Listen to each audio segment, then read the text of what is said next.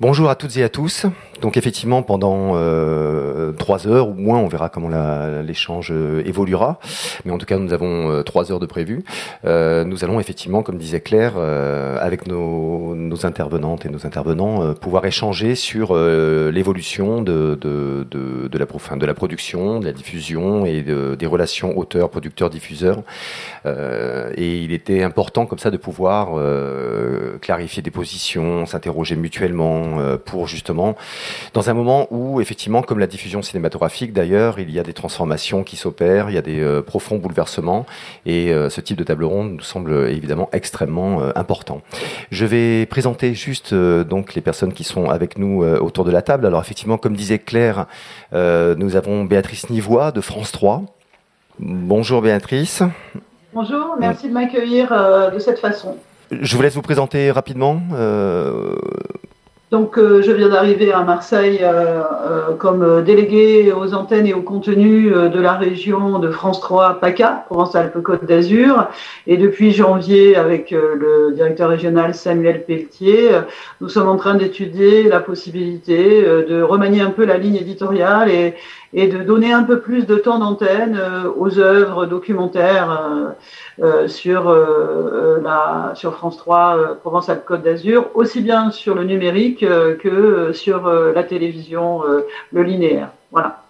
On l'évoquera très rapidement, en l'occurrence sur le, plein exercice auprès de France 3. je voulais vous présenter également Pascal Furioli de, Maritima, Pascal, je te laisse. Oui, bonjour à tous. Eh bien, comme tu l'as dit, je suis Pascal Furioli de Canal Maritima, aujourd'hui qui s'appelle Maritima TV, qui est une chaîne locale qui est née en 1994 euh, à Martigues et qui avait euh, au départ une couverture euh, pour Tour et Tendebert. Euh, je suis responsable des programmes et on va dire que le soutien au documentaire a toujours été un souci dès le départ de, de, la télévision, même si on a très peu de moyens, comme beaucoup de chaînes locales. Comme je dis souvent, notre seule richesse, c'est notre diffusion. Euh, donc on a toujours essayé de faire de, la coproduction, mais très souvent, euh, le plus souvent d'ailleurs, en apport industrie, parce que nous n'avons pas de budget pour pouvoir faire euh, des apports en numéraire et soutenir plus les projets. Et depuis un an, sous l'impulsion de la région et le financement de la région, nous, participons à, à, la convention Made in Doc, qu'on va développer après, je crois. Absolument. Nous avons avec nous aussi Caroline Châtelet euh, de la plateforme Tank. Oui, bonjour à toutes et à tous. Euh, alors, je, moi, je suis là pour représenter la plateforme Tank. Juste pour vous donner une précision, l'endroit d'où je parle, moi, ça va être, euh, c'est celui de l'éditorial, puisque je suis chargée de la coordination éditoriale. Donc, si bien évidemment, je, je connais le, le, travail que nous menons au sein de Tank en termes d'accompagnement euh, des auteurs et des producteurs via le préachat. C'est vrai que moi je suis plus aussi du, côté de la programmation puisque je fais également partie du, comité de programmation de Tank. Et voilà, et juste euh, pour dire Tank, mais je pense qu'on redétaillera, c'est depuis 2018 qu'il y a euh, une politique d'accompagnement des, des, œuvres via, via le préachat. Merci Caroline. J'ai à côté de moi Cyril Pérez, donc, euh, que beaucoup euh, connaissent effectivement au sein de 13 Productions, et, élu, euh, à l'ASPI et, président de la, de la je crois, mais je, je, te laisse te présenter. Bonjour à toutes et à tous. Euh, je suis Cyril Pérez, donc effectivement je suis producteur à 13 Productions, une société installée à Marseille depuis 2004 euh, que j'ai fondée avec mon frère Gilles qui est présent dans, dans la salle. Je suis aussi élu au bureau audiovisuel euh, du syndicat des producteurs indépendants qui réunit 450 producteurs en France et euh, je suis notamment en charge euh, des relations et des discussions avec euh, les auteurs et avec France Télévisions et on, va parler tout à l'heure de, la charte.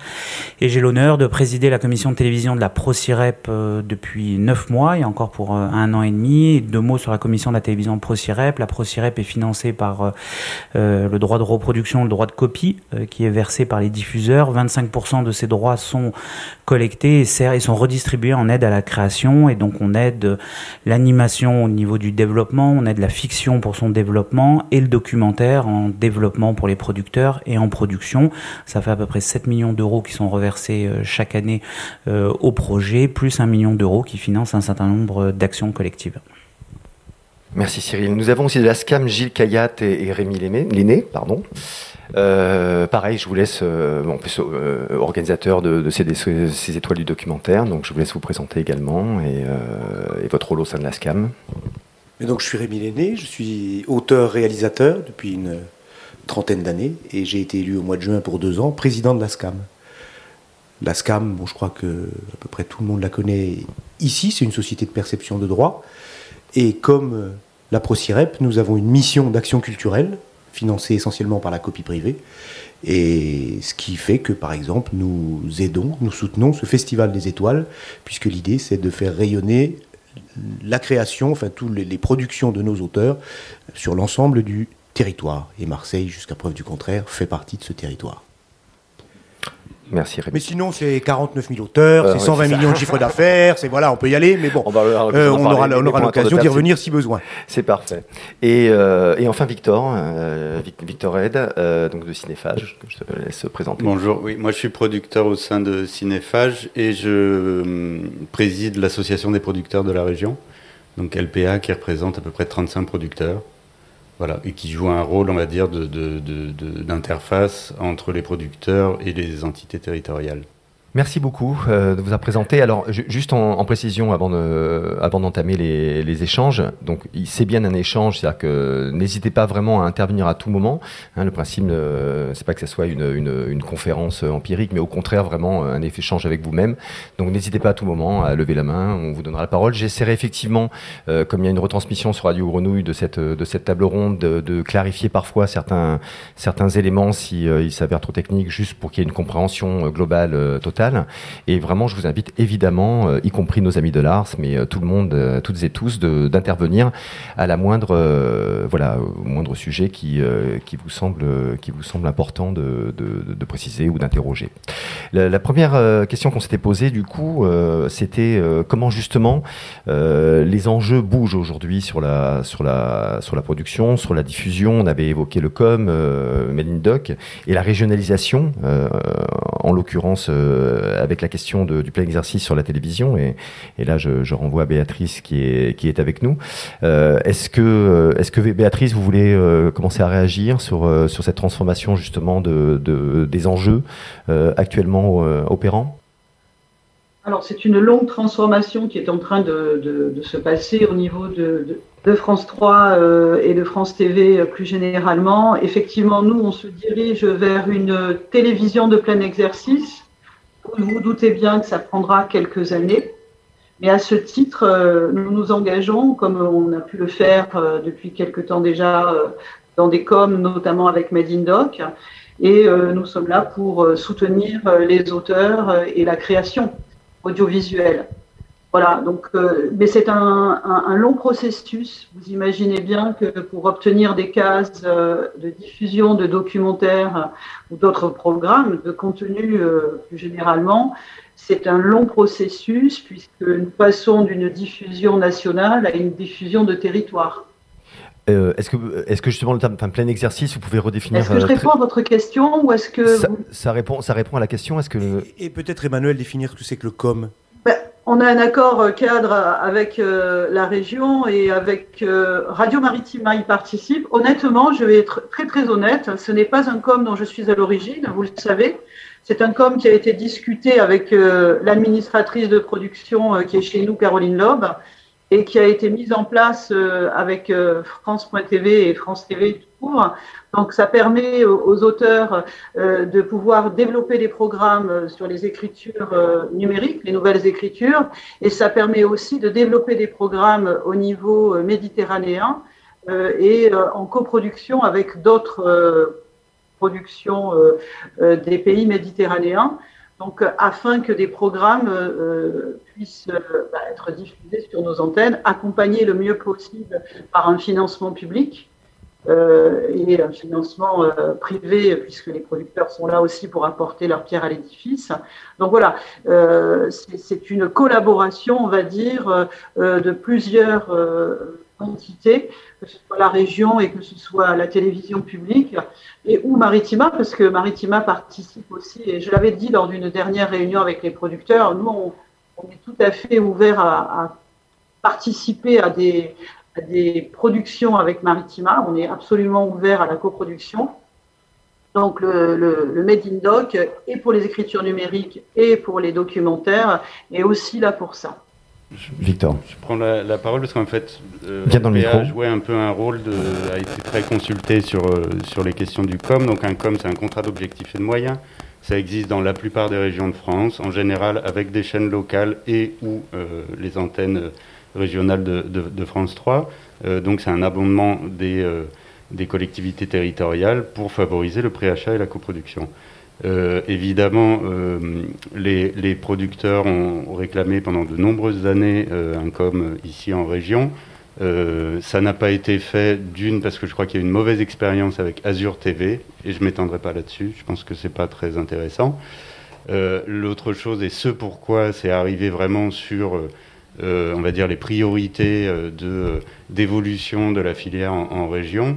D'une, bah, évidemment, il y a la question économique, c'est-à-dire qu'on euh, on a un fonds de soutien qui est assez important en, région PACA, euh, et que, euh, enfin région sud, Provence-Alpes-Côte d'Azur, et que, évidemment, quand on, donne une aide au développement ou une aide à la production, la région attend en retour un certain nombre de dépenses sur place. Alors que si la région permet à une chaîne de faire un préachat et de doter en numéraire euh, un film, ça permet aux producteurs d'amener de l'argent d'ailleurs, le CNC, la ProCireb, etc. Donc ce n'est pas, tout à fait le même levier sur euh, euh, la production en région et la création en région. L'autre chose, c'était de se dire, bah, on a une chaîne locale ici qui est qui n'a pas les moyens d'avoir une politique documentaire alors qu'il y a une envie. Euh, et de l'autre côté, il y a aussi un fonds de production qui est assez saturé. On, est parmi les, fonds d'aide à la production, particulièrement sur le documentaire, qui sont les plus sélectifs de France. Euh, pour euh, donner en, PACA. Hein. En PACA, oui. Pour donner un ordre d'idée, par exemple au, FSA, donc ex-COSIP, l'aide à la production audiovisuelle du CNC, on est à peu près à 40% de sélection de dossiers. En région, on flirte souvent avec les 23-24%. Euh, donc ça, montre qu'il y a une assez grosse pression sur cette commission. Il y a beaucoup de projets qui viennent et évidemment, euh, quand on compare, on va dire, euh, un film modeste, tourné, produit en région avec une coproduction internationale, en commission, c'est, je dirais pas inéquitable, mais la concurrence est, un peu complexe. Hmm. donc le com enfin Made in Doc, euh, vient répondre en partie à ça. D'une, pour arriver à mieux financer des films chez France 3. Euh, donc c'est euh, le cas donc sur des développements, sur des nouvelles écritures, des premiers films et de la coproduction méditerranéenne, chose, qu'on arrive assez peu à faire en, audiovisuel. Et, et, chez Maritima, l'idée c'était aussi, enfin je me rappelle avoir sorti cet argument, on forme des réalisateurs, des auteurs dans la région. Il y a plusieurs formations universitaires, professionnelles. Or, il n'y a aucune possibilité de faire un premier film en région, à part France 3, jusqu'à présent. Euh, et France 3, je pense, euh, on, avait regardé avec euh, le prédécesseur de Madame Nivois, il y avait à peu près un premier film par an, sur 20 coproductions. En sachant qu'on doit peut-être avoir à peu près une vingtaine de jeunes auteurs, autrices, réalisateurs, réalisatrices qui sortent de formation chaque année.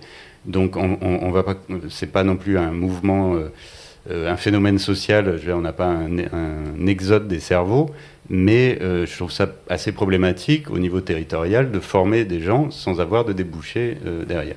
Donc voilà, l'accent a été mis sur Maritima, sur plutôt les premiers films, et avec l'ouverture d'une case, donc qui s'appelle Primo.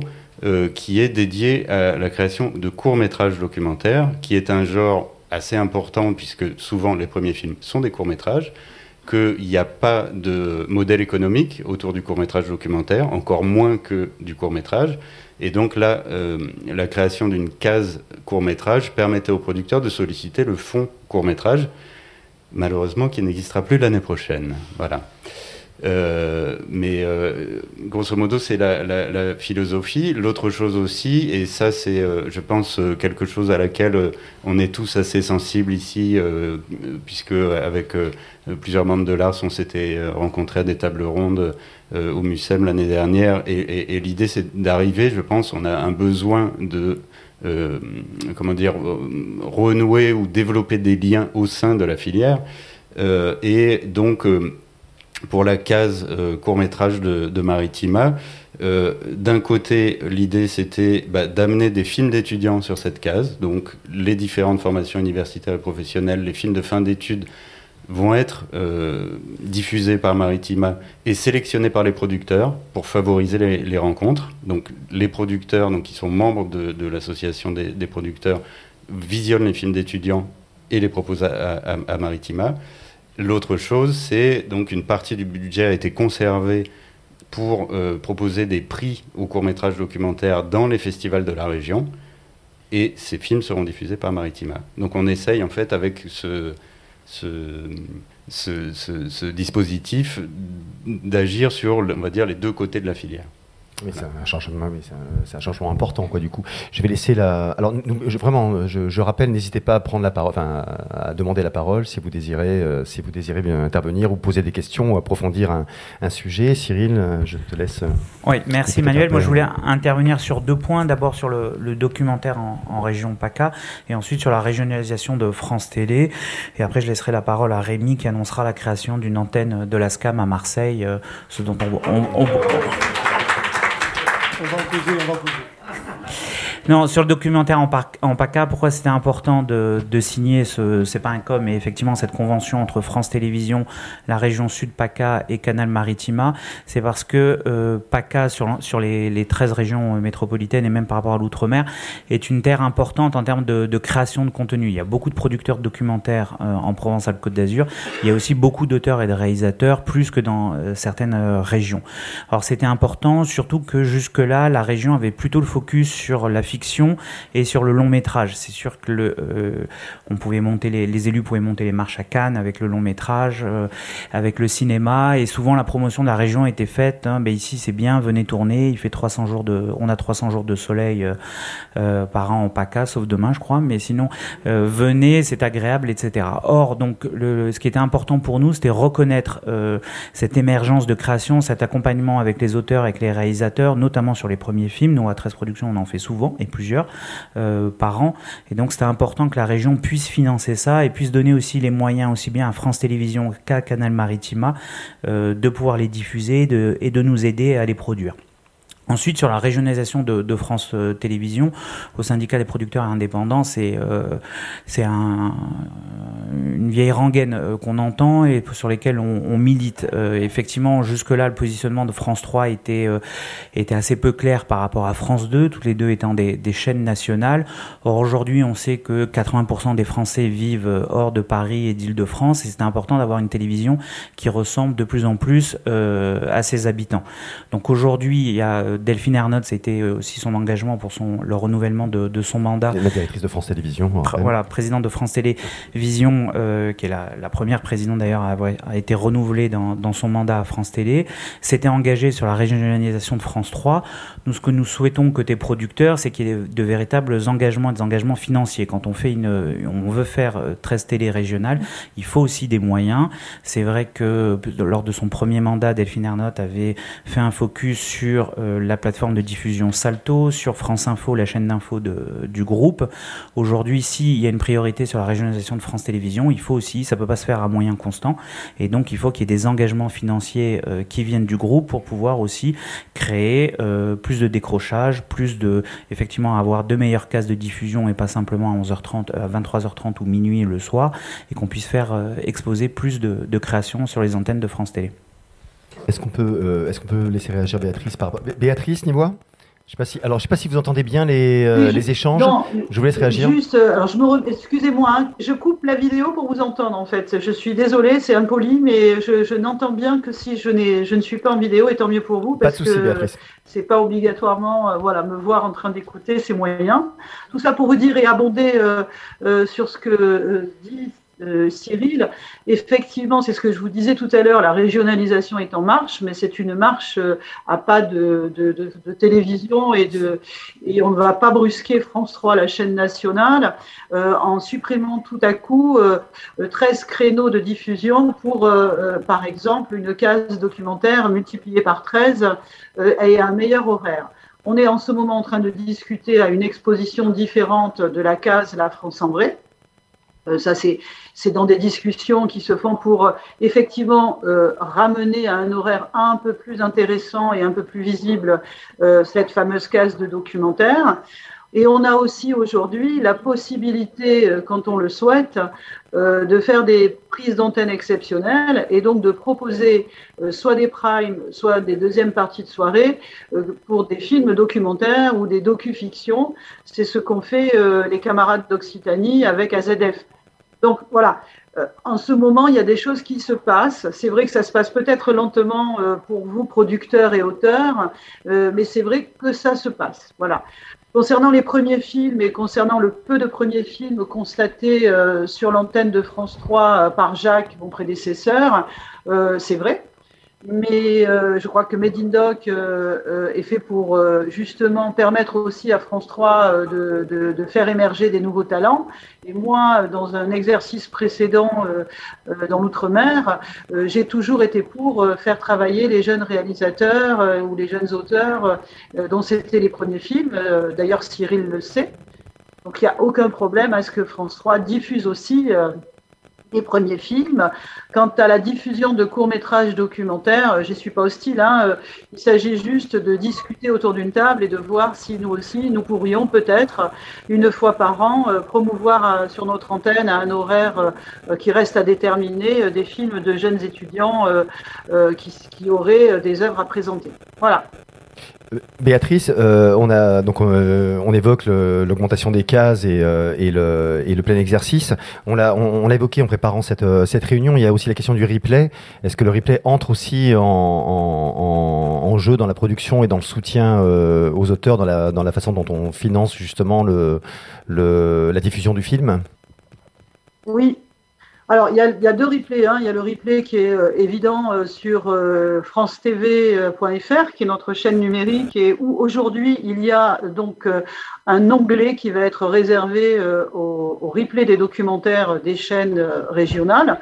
Donc, ça commence à se mettre en place. C'est lent aussi, mais ça y est, on commence à voir plus facilement les films des auteurs des régions sur francetv.fr, et ça, c'est important comme visibilité et c'est 30 jours de replay. Et il y a aussi, moi, j'ai instauré une, case de documentaire euh, le matin. Donc, euh, euh, à peu près le mardi et le mercredi. en général, il y a du documentaire le matin à 9h45 sur l'antenne de, France 3 depuis de France 3 PACA, le Côte d'Azur, depuis le 6 septembre. Voilà. Ça, c'est une réexposition euh, que nous faisons maintenant euh, depuis euh, le 6 septembre. Enfin, n'oubliez pas, nous allons aussi mettre des documentaires sur le site donc de France 3 Provence-Alpes-Côte d'Azur, parce que ce que je crois aussi, c'est qu'il faut développer les nouvelles écritures. Alors, c'est un très très belle parole, mais en fait, ce n'est que des documentaires sur le numérique. Et ça, nous travaillons à ce qu'il y ait aujourd'hui des propositions de votre part. Enfin, nous aimerions qu'il y ait des propositions de la part des auteurs et des producteurs pour euh, des écritures documentaires euh, numériques. Merci Béatrice. Cyril voulait intervenir. Je voulais voir aussi. C'est encore une autre fenêtre et une autre manière de faire de la région. Je voulais juste euh, euh, évoquer le sacerdoce de la, production de films en région, aussi bien pour les, auteurs et les, producteurs. En région, euh, je crois qu'aujourd'hui, enfin tout le monde est d'accord, c'est très difficile de produire des films en région. On a peu de moyens au niveau du, diffuseur. France Télévisions ou, les, les télés locales nous donnent ce qu'il nous faut pour le CNC, mais c'est quand même assez bas. C'est juste pour donner un chiffre sans, sans en faire sans en faire une avalanche de chiffres, mais c'est 10 400 euros. Euh, quand on produit au national, c'est au minimum 10 fois plus, voire 15 fois plus. Donc là, on est seulement à 10 400 euros. C'est vrai qu'on a le CNC, c'est vrai que si on travaille avec France Télévisions, on a de l'apport industrie. Mais en termes de cash, c'est-à-dire pour pouvoir payer un auteur-réalisateur, payer une équipe pour tourner, payer des archives, des effets, en nombre de jours de tournage, on fait pas grand-chose avec 10 000 euros plus le, le CNC. ça, aujourd'hui, au SPI, c'est un véritable combat. France Télévisions a annoncé qu'ils allaient augmenter de 5% leur enveloppe euh, de documentaires, qu'ils allaient avoir des financements supplémentaires au niveau de la création. Ils ont annoncé la semaine dernière 10 millions d'euros de plus pour la fiction euh, à La Rochelle, on souhaite qu'il y ait un véritable effort qui soit fait vers, la production en région. C'est vrai qu'en nombre, France Télé fait 250 films en, région, c'est beaucoup. Et à chaque fois qu'on parle de financement, bah, dans ce cas-là, à, ce moment-là, la direction générale de France Télé nous dit mais il nous suffit de faire moins de films et vous aurez plus d'argent. Or, euh, on sait très bien que en région, notamment, on parlait des premiers films, ce sont des auteurs, des réalisateurs qui n'accèdent pas euh, au national. Le national prend jamais de, de premiers films euh, dans ces cases. Et donc, si on divise par deux le nombre de documentaires, bah, ça veut dire qu'on aura 125 auteurs, réalisateurs et producteurs aussi en région qui ne travailleront plus, qui pourront plus faire leurs heures, etc., qui pourront plus développer de, de, prochains films. Donc, où la réponse n'est pas de, de dire on vous donne un peu plus et comme ça on supprime la moitié des gens voilà, mais c'est plutôt d'augmenter cette enveloppe documentaire qu'on qu'on enlève un petit peu peut-être euh, à des films, à des primes qui sont déjà bien financés pour pouvoir mieux financer euh, ce documentaire en région. Et pour nous, c'est véritablement un, combat euh, qu'on fait. Et c'est un combat commun avec la communauté des auteurs, si j'ose dire. Je voulais juste dire un tout petit truc sur la, la régionalisation. D'abord, nous, la SCAM, on fête nos 40 ans lundi. Lundi prochain, ça fera 40 ans que la SCAM existe, a été créée, etc. Mais là, la, régionalisation dont on parlait, la nécessaire régionalisation, puisqu'il y a plein, plein d'auteurs en région. Alors je suis désolé, j'aurais dû réviser, mais Brigitte Chevet, qui est dans la salle, peut peut-être nous aider. Il y, a, euh, une grande partie de la communauté des 49 000 auteurs dont je parlais tout à l'heure, donc sous l'égide de la SCAM, qui travaillent sous l'égide de la SCAM, qui, sont, travaillent en région. Mais euh, je dirais que sur les 40 ans d'histoire de la SCAM, il y a 30 ans qui, était un peu consacré à, l'acte fondateur il y a dix ans, euh, on a repris une nouvelle génération d'actifs, a repris les rênes, euh, d'abord euh, par Jean-Xavier de Lestrade, élu en 2011, puis Julie Bertuccelli, puis Anne Georget, etc. Une nouvelle génération d'auteurs actifs. Et là, effectivement, on s'est rendu compte qu'il y avait un vrai besoin en région. Cyril, sur le ton de la plaisanterie encore, mais peut-être que très vite ça va devenir tout à fait sérieux, disait pourquoi pas une maison des auteurs en région co avec pour partenaire la, SCAM, évidemment, ça serait tout à fait légitime. Ici, il y a une vraie communauté d'auteurs. Pourquoi est-ce qu'on a une responsabilité commune? Bon, d'abord, vous, vous travaillez en région, nous, nous avons des auteurs en région. On s'est rendu compte qu'il y avait euh, plein d'auteurs, de jeunes auteurs, et en particulièrement en région, qui faisaient peut-être du documentaire sans même le savoir. Ce que je veux dire par là, c'est qu'à partir du moment où France 3 les diffuse, mais même des courts-métrages, qui parlait de courts-métrages Qui a lancé l'idée des courts-métrages Je crois que c'est Victor. C'est tout à fait fondamental. Et tu disais, Victor, je crois que ça allait être abandonné. C'est un vrai problème. Pourquoi? Absolument, le financement du CNC. Mais c'est quelque chose sur lequel je pense qu'il faut qu'on agisse, qu'on agisse main dans la main. Pourquoi? Une fois qu'un auteur fait un court métrage, et il y a moins d'enjeux sur un court métrage que pour, euh, sur un film de première partie de soirée, ça c'est on enfonce une porte ouverte. Mais une fois qu'il est diffusé, une fois qu'il est diffusé, même une fois, sur une antenne de France Télévisions, ou même sur la plateforme de France Télévisions, ce qui en termes de diffusion, il y a là aussi moins d'enjeux, l'auteur devient auteur au sens de la SCAM, il intègre les adhérents de la SCAM, cette communauté des 49 000. Et ensuite, il est accessible à plein d'aides, plein de services. Bref, c'est quelque chose qui pourrait être de l'ordre d'un cercle vertueux. Euh, encore une fois, il n'y a pas énormément d'enjeux. Le court métrage est un levier très fort. On n'en mesure pas exactement les, les, les comment dire, la force. Euh, récemment, France 3, et je rends hommage à France 3, euh, a, a, initié un programme, enfin récemment, non, j'ai, euh, récemment, euh, au mois de septembre, ont été primés les films Filme ton quartier, des courts-métrages documentaires, un programme initié par France 3 il y a quelques années. Bref, tous ces gens-là, on voit des gens qui sont totalement hors des écrans radars de nos institutions, entre guillemets, que ce soit la ProCirep, que ce soit la SCAM, etc. Et ils font des films. Et une fois qu'ils sont diffusés par France 3, ils intègrent la communauté des auteurs. C'est-à-dire qu'il y, a quelque chose d'extrêmement vertueux, il me semble, à, effectivement promouvoir le genre court-métrage. Euh, tout ce que disait Victor, en particulier à la sortie des, euh, pour les films de, sortie d'études, etc., etc. Je voudrais pas non plus mobiliser la, la, parole. Euh, je voudrais juste dire à propos des écritures numériques, ok, les écritures numériques, mais à condition qu'elles soient dotées pour qu'on fasse de vrais films et pas des sous-produits. Voilà. Il y avait une question euh, là-bas? Oui, alors justement, la communauté des auteurs, elle est aussi en région.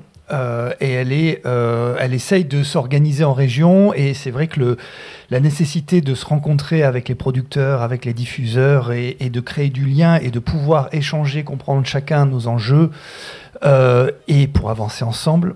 Oui, pardon, Jean-Christophe Victor, je suis auteur-réalisateur et membre de l'ARS.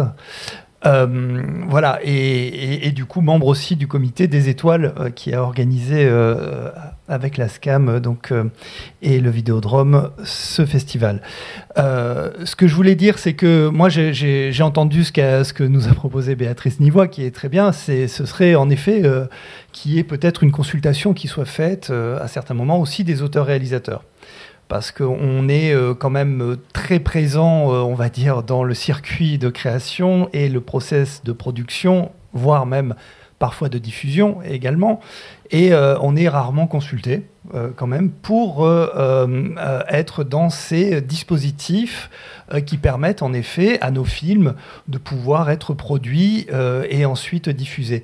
Donc euh, moi, ce que j'entends aussi comme démarche vertueuse, ce serait véritablement de pouvoir intégrer à la source même peut-être des décisions qui sont prises, des structurations qui sont en train de se faire, les auteurs-réalisateurs. Voilà. donc c'est un appel que je lance, je pense, au nom de tous mes, mes collègues, y compris à Béatrice Nivois qui, qui, est là et qui nous écoute. Euh, mais sinon, je vous rejoins sur tout le reste évidemment. Et euh, je, j'appelle, on appelle de nos voeux depuis pas mal d'années. C'est vrai que cette, euh, alors nous on avait appelé ça la maison du cinéma au départ, mais en effet la maison des auteurs puisse voir le jour à Marseille, peut-être dans d'autres régions aussi, mais en tout cas Marseille semble en tout cas un endroit représentatif et symboliquement ce serait fort que la SCAM le fasse. D'autant plus, si j'ose dire, que le cinéma, ça n'aura échappé à personne, est né documentaire et pas loin d'ici, avec le train euh, dans la gare de La Ciotat. C'est oui. ça, qui n'est pas. Il est né aussi scientifique euh, avec Jules Marais. bon, bah, Mais par contre, Béatrice, euh, si vous voulez réagir à, ce que vient de dire Jean-Christophe Victor, c'est une, concertation vraiment à la. J'entends bien hein, le on va dire, cet appel euh, des auteurs-réalisateurs. Nous, on a vécu une année particulière, et vous le savez, avec ce Covid qui nous a beaucoup bloqués. Si bien que euh, toutes les rencontres qu'on voulait organiser, que ce soit avec les producteurs ou les auteurs, ont été euh, stoppées dans l'œuf, on va dire ça comme ça. ce qu'on essaie et ce qu'on va mettre en place, et c'est pas un vœu pieux cet automne, c'est tout au moins les rencontrer. il y a à la fois les producteurs, il y a à la fois des auteurs qu'on aimerait effectivement, c'est de faire des appels à projets, des choses un peu normales, quoi. Si bien que ça peut-être euh, renouer euh, des liens de, confiance et de travail. Ce qui est important pour nous, c'est que la télé euh, existe par les œuvres que vous faites. Donc, on ne peut pas se passer d'un travail en commun. Voilà. Après, euh, une fois que j'ai dit ça, il y a les problématiques euh, qu'a soulevé euh, Cyril, hein, avec des financements qui ne sont pas là pour la partie producteur, ou en tout cas trop petits. On est tous d'accord sur un financement assez petit au niveau du cash, mais les régions apportent une contribution assez importante dans l'élaboration d'une œuvre, puisque nous avons une industrie qui est assez importante à chaque fois et qui est coûteuse hein, pour nos maisons. Donc c'est à nous de trouver un équilibre. Alors, je suis d'accord avec Cyril, on ne va pas enlever des films euh, pour donner plus et que d'autres auteurs du coup se retrouvent sur le carreau, pardonnez-moi l'expression. Mais c'est important qu'on trouve un équilibre euh, effectivement entre des cases nationales et des cases régionales de documentaires euh, pour que tout le monde y retrouve au final son compte et ses petits. Je m'explique. Il y a aujourd'hui sur France Télévisions euh, beaucoup de cases, notamment la ligne bleue, où il y a des films euh, qui viennent des régions. Donc c'est peut-être à nous, à France Télé, de trouver euh, finalement une entente afin que cette, ce financement de la ligne bleue puisse aussi profiter aux régions que nous sommes. Hein. Je, parle de mes homologues délégués antenne et contenu de chaque région qui, évidemment, aimeraient aussi avoir les financements que la ligne bleue propose euh, à vous, euh, auteurs ou producteurs, euh, qui proposez des films, pour le coup, à la ligne bleue, qui sont donc des films régionaux. Juste Emmanuel, un petit complément pour Jean-Christophe, c'est que toutes les discussions qui se font autour du documentaire au niveau central euh, à France Télévisions, euh, l'ASCAM y participe, nos amis de la garde aussi y participent, on va aborder cette question aussi du financement, mais, mais sinon le, ça se fait producteur, auteur et diffuseur, en tout cas avec euh, France Télévisions, donc les, les auteurs sont représentés au niveau central, national, quand on fait les discussions qui ruissellent ensuite en région. Non, juste une précision, parce que ça, je l'entends évidemment, et la SCAM nous représente, il n'y a aucun souci de ce côté-là. Hein. Mais non, je parlais plus des coms, des, de, de, de, de, toute la structuration régionale. Voilà. on pourra parler après de la charte, la charte qui régit les rapports. Voilà, de la charte, on va, on va évoquer. Alors, il y a deux questions. Si vous désirez, désirez vous présenter, euh, dire, euh, vous n'hésitez pas. Bonjour, Cyril Slucky, auteur-réalisateur. Euh, Madame Nivois parlait de perte de confiance. Moi, je peux vous dire, depuis 13 ans que je fais des films en indépendant, j'ai totalement perdu confiance. Je me sens très seul. Et je suis très content d'être là parce que ben, j'ai mes pères, les auteurs. Je suis très content. Et euh, pour moi, c'est un mécanisme de déconstruction. Avant de faire un film, je, je, perds quelque chose, je me transforme. Un film, ça me redonne l'espoir. Euh, je peux vous parler d'un espoir qui m'a. J'ai eu la chance d'écrire ça, ça s'appelle CV Street. CV Street, c'est. J'écrivais ça, et puis l'histoire, je ne savais pas si elle allait exister ou pas dans le réel, et je l'ai fait dans le réel. J'ai collé des affiches de chômeurs dans les rues de Marseille, et le lendemain, je faisais la une de la Provence, et je suis devenu mon personnage. Et, après, j'ai écrit le film, j'ai levé de l'argent avec les Kiss Kiss Bunkers, et puis euh, la Fondation Abbé Pierre a rejoint. Enfin, ça a été une belle histoire qui a permis de créer quatre emplois et avec laquelle j'ai levé 400 000 euros. J'ai fait une association. Ça a duré, c'est une très belle histoire. Et dans le film, je racontais, c'est un docu-fiction, parce que j'étais entre la réalité et la fiction. En fait, je savais plus où j'en étais. Hein. j'étais mon personnage, j'ai fait une asso. On avait des 200 chômeurs en sortie positive, avec un taux de 75%. Donc, moi, je, me dis que les films, euh, moi, mes films, en tout cas, je veux qu'ils aient un impact social sur le territoire. Et qu'est-ce qui se passe aujourd'hui sur le territoire? C'est qu'il y a un problème de raccrochage social et citoyen. On le voit avec le numérique, on le voit avec, euh, avec les problématiques de, de montée des extrêmes. Et je me dis, dans le financement, dans les projets, est-ce qu'on ne doit pas associer des fondations, comme je l'avais fait avec CV Street? Est-ce qu'on ne doit pas ouvrir les possibles en disant, le film ne se suffit pas à lui-même, c'est une histoire hypermédia au sens de Dig euh, Higgins, c'est-à-dire après on appelait ça transmédia, que je m'en souviens quand on était opprimé, et c'est là où j'avais rencontré euh, Cyril Pérez et d'autres. Est-ce qu'on ne doit pas voir le film comme une émancipation citoyenne avec une forte valeur ajoutée sociétale qui permet de nous changer?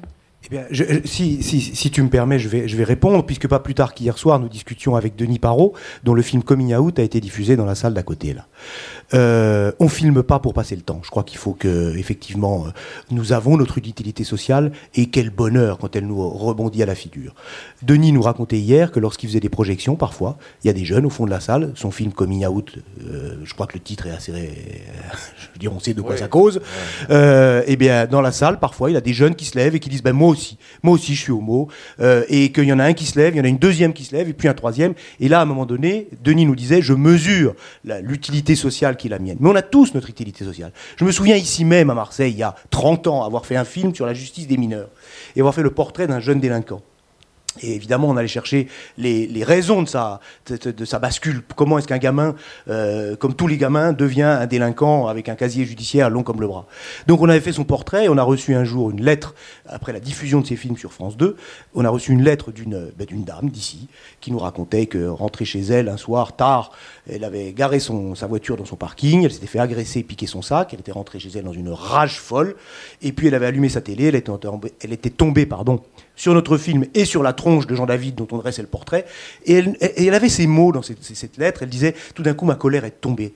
Et je me suis dit que celui qui était le plus à plaindre, c'était pas moi, mais c'était ce mot qui m'avait arraché mon sac à main. Ce jour-là, je vous garantis, comme, comme, toi avec ton film, encore une fois, on ne filme pas pour passer le temps et nous avons une utilité sociale. Et effectivement, on a tout intérêt à allier nos forces pour bah, maintenir un minimum, je ne sais pas, on peut appeler ça lien social, c'est des mots qui perdent un petit peu leur sens à force de les prononcer, mais je crois qu'on sait à peu près de quoi en cause. Et je rebondis sur ce que dit euh, Rémi, c'est pour ça qu'on fait du documentaire quand même. Euh, enfin, nous producteurs, on, euh, a tous travaillé, monté nos boîtes pour ça, parce qu'on pense que le documentaire peut aussi changer la société. C'est pour ça qu'on fait aussi des films à impact. On en parle de plus en plus parce que il y a une véritable résonance quand même sur la société. Bah, sinon, on ferait de la fiction, on ferait, autre chose. Mais c'est le documentaire qui peut être le lieu de débat. C'est pour ça que nous, on fait beaucoup de projections, seconde vie, festival, justement aussi pour que les, les auteurs réalisateurs puissent rencontrer leur public et pour que ça puisse agir sur la société. Je reviendrai juste sur ce que tu as dit, Cyril, au début, sur la solitude euh, de l'auteur. Je crois que c'est pour ça que c'est important qu'il y ait un triptyque euh, dans, la, dans la création. Le producteur, le diffuseur, l'auteur. L'auteur n'est pas seul face au diffuseur, l'auteur n'est pas seul et, et, tout le travail du producteur, c'est d'accompagner l'auteur, de le protéger aussi parfois par rapport à des, à des remarques, par rapport à un ressenti de son, de son diffuseur. C'est pour ça que le, le, ce triptyque est important. C'est pour ça qu'aussi la place du producteur délégué est importante parce qu'il fait, non seulement il protège, il aide à éclore le projet, mais aussi il peut faire des fois paratonnerre par rapport euh, à des diffuseurs pour préserver l'œuvre et préserver euh, l'intention originale. Donc, euh, je profite de l'évocation de ce triptyque pour prendre la parole et quitter ma position de femme, de celle qui écoute. Donc, ben, parce qu'à Tank, nous, on accompagne des, projets justement à la condition qu'il y ait une productrice ou un producteur.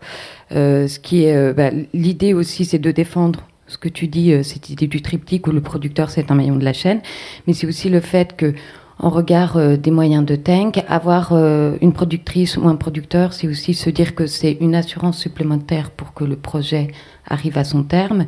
Et euh, c'est aussi pouvoir accompagner dans les meilleures conditions possibles l'auteur, enfin pouvoir être un vrai interlocuteur. Enfin, que voilà, avoir un vrai interlocuteur entre l'auteur, son désir et puis les différentes structures. Euh, donc, comme j'ai la parole, je vais en profiter aussi pour revenir un petit peu et présenter Tank, parce que c'est vrai que comme je ne savais pas comment ça allait se dérouler, tout à l'heure j'ai, évoqué ça très succinctement et peut-être que tout le monde ne connaît pas Tank. Tank, c'est une plateforme de films documentaires donc, euh, en SVOD. Nous sommes basés à Lussas, en Ardèche. Euh, à Lussas, où il y a diverses activités autour du cinéma documentaire. Il y a les états généraux du film documentaire, il y a des boîtes de prod, euh, il y a une, un centre de ressources, euh, une école documentaire. Donc voilà, il y a tout un, pôle, un bâtiment, l'imaginaire, bah comme on dit. Euh, et donc Tank, c'est la structure la plus récente. Elle a eu 5 ans, enfin elle a 5 ans euh, cette année. Euh, Tank, bah, elle s'inscrit dans la droite lignée de toutes les activités autour du documentaire d'auteurs euh, qui sont à l'USAS. Donc l'idée, c'est vraiment d'accompagner le documentaire de création, euh, de montrer des films qui sont peu ou pas vus ailleurs, euh, des films qui sont aussi parfois un peu à la marge, que ce soit soit en raison de, de leur durée, enfin voilà, des films qui sont pas formatés. Donc c'est aussi son, parce que c'est vrai qu'on ne s'est pas posé la question, mais qu'est-ce que le documentaire de création? Peut-être que chacun va y mettre des définitions différentes, mais nous à Tank, l'idée du documentaire de création, c'est que ça peut être des formes extrêmement diverses où la, où la forme engage aussi une vision du monde, où il y a une articulation entre forme et fond, où ça va être des films euh, qui n'ont pas une de contrainte de durée. Euh, et, où, euh, et, voilà, où, les, où, les, sujets sont aussi euh, e-, extrêmement vastes. Et donc l'idée de Tank aussi dès le départ, si c'était pouvoir accompagner la diffusion, l'idée c'était aussi de pouvoir euh, lancer une politique de préachat, chose qui a été lancée en 2018. Et donc aujourd'hui, cette politique, euh, elle, elle se développe euh, à travers des dispositifs qui fonctionnent sur des appels à projets. Euh, et donc d'ailleurs c'était drôle parce que euh, Béatrice évoquait l'idée d'appel à projet. Nous là on est à un moment aussi où on se dit que les appels à projet c'est peut-être plus forcément euh, intégralement ce qui fonctionne. Parce que les appels à projet ça amène aussi une annualité. Donc il y a aussi des, des, des, équipes qui peuvent pas proposer les films parce que ça rentre pas dans, dans, leur calendrier. Et nous on est aussi à un moment de réflexion. On se dit que ce serait peut-être bien de pouvoir avoir une euh, une commission ou des commissions au sein de Tank qui soient constituées de, voilà, de plusieurs personnes, avec des partenaires de Tank, avec des personnes euh, au sein de la structure qui puissent aussi avoir un suivi des, euh, dossiers au fur et à mesure pour pouvoir aussi accompagner tout, tout, le monde. Parce que quand je dis accompagner tout le monde, c'est vrai que tout à l'heure aussi Béatrice évoquait, ben voilà, sur France 3, il y a un film par an qui va être un, Oui, oui, pardon, une diffusion par an, enfin, voilà, qui, va être d'un nouveau film. Bah, Tank, on n'est pas du tout sur les mêmes euh, sur les mêmes enjeux, on n'est pas du tout sur le même budget, mais en somme, dans les films euh, euh, en préachat, on soutient 40% de premiers films. Voilà, donc parce que l'idée c'est aussi d'accompagner l'émergence et, et, et, par exemple, je crois, alors je sais plus, c'est peut-être pour 2020 ou 2019, il y avait 52% de réalisatrices et 48% de, de réalisateurs. Après, quand je dis que Tank fait du préachat et ne fait pas de coproduction, c'est que nous avons des moyens qui sont extrêmement faibles. D'où aussi le fait qu'on actuellement on fonctionne encore justement avec des appels à projets, ce qui nous permet de nous associer à des partenaires. Donc il y a la région Ardèche pour un dispositif, euh, il va y avoir euh, Mediapart euh, pour un autre, et ce qui permet aussi de, trouver des complémentarités avec ces, structures partenaires. Et, aussi ben, de, pouvoir compenser le fait que nous, nous avons un, un apport en numéraire qui est extrêmement faible.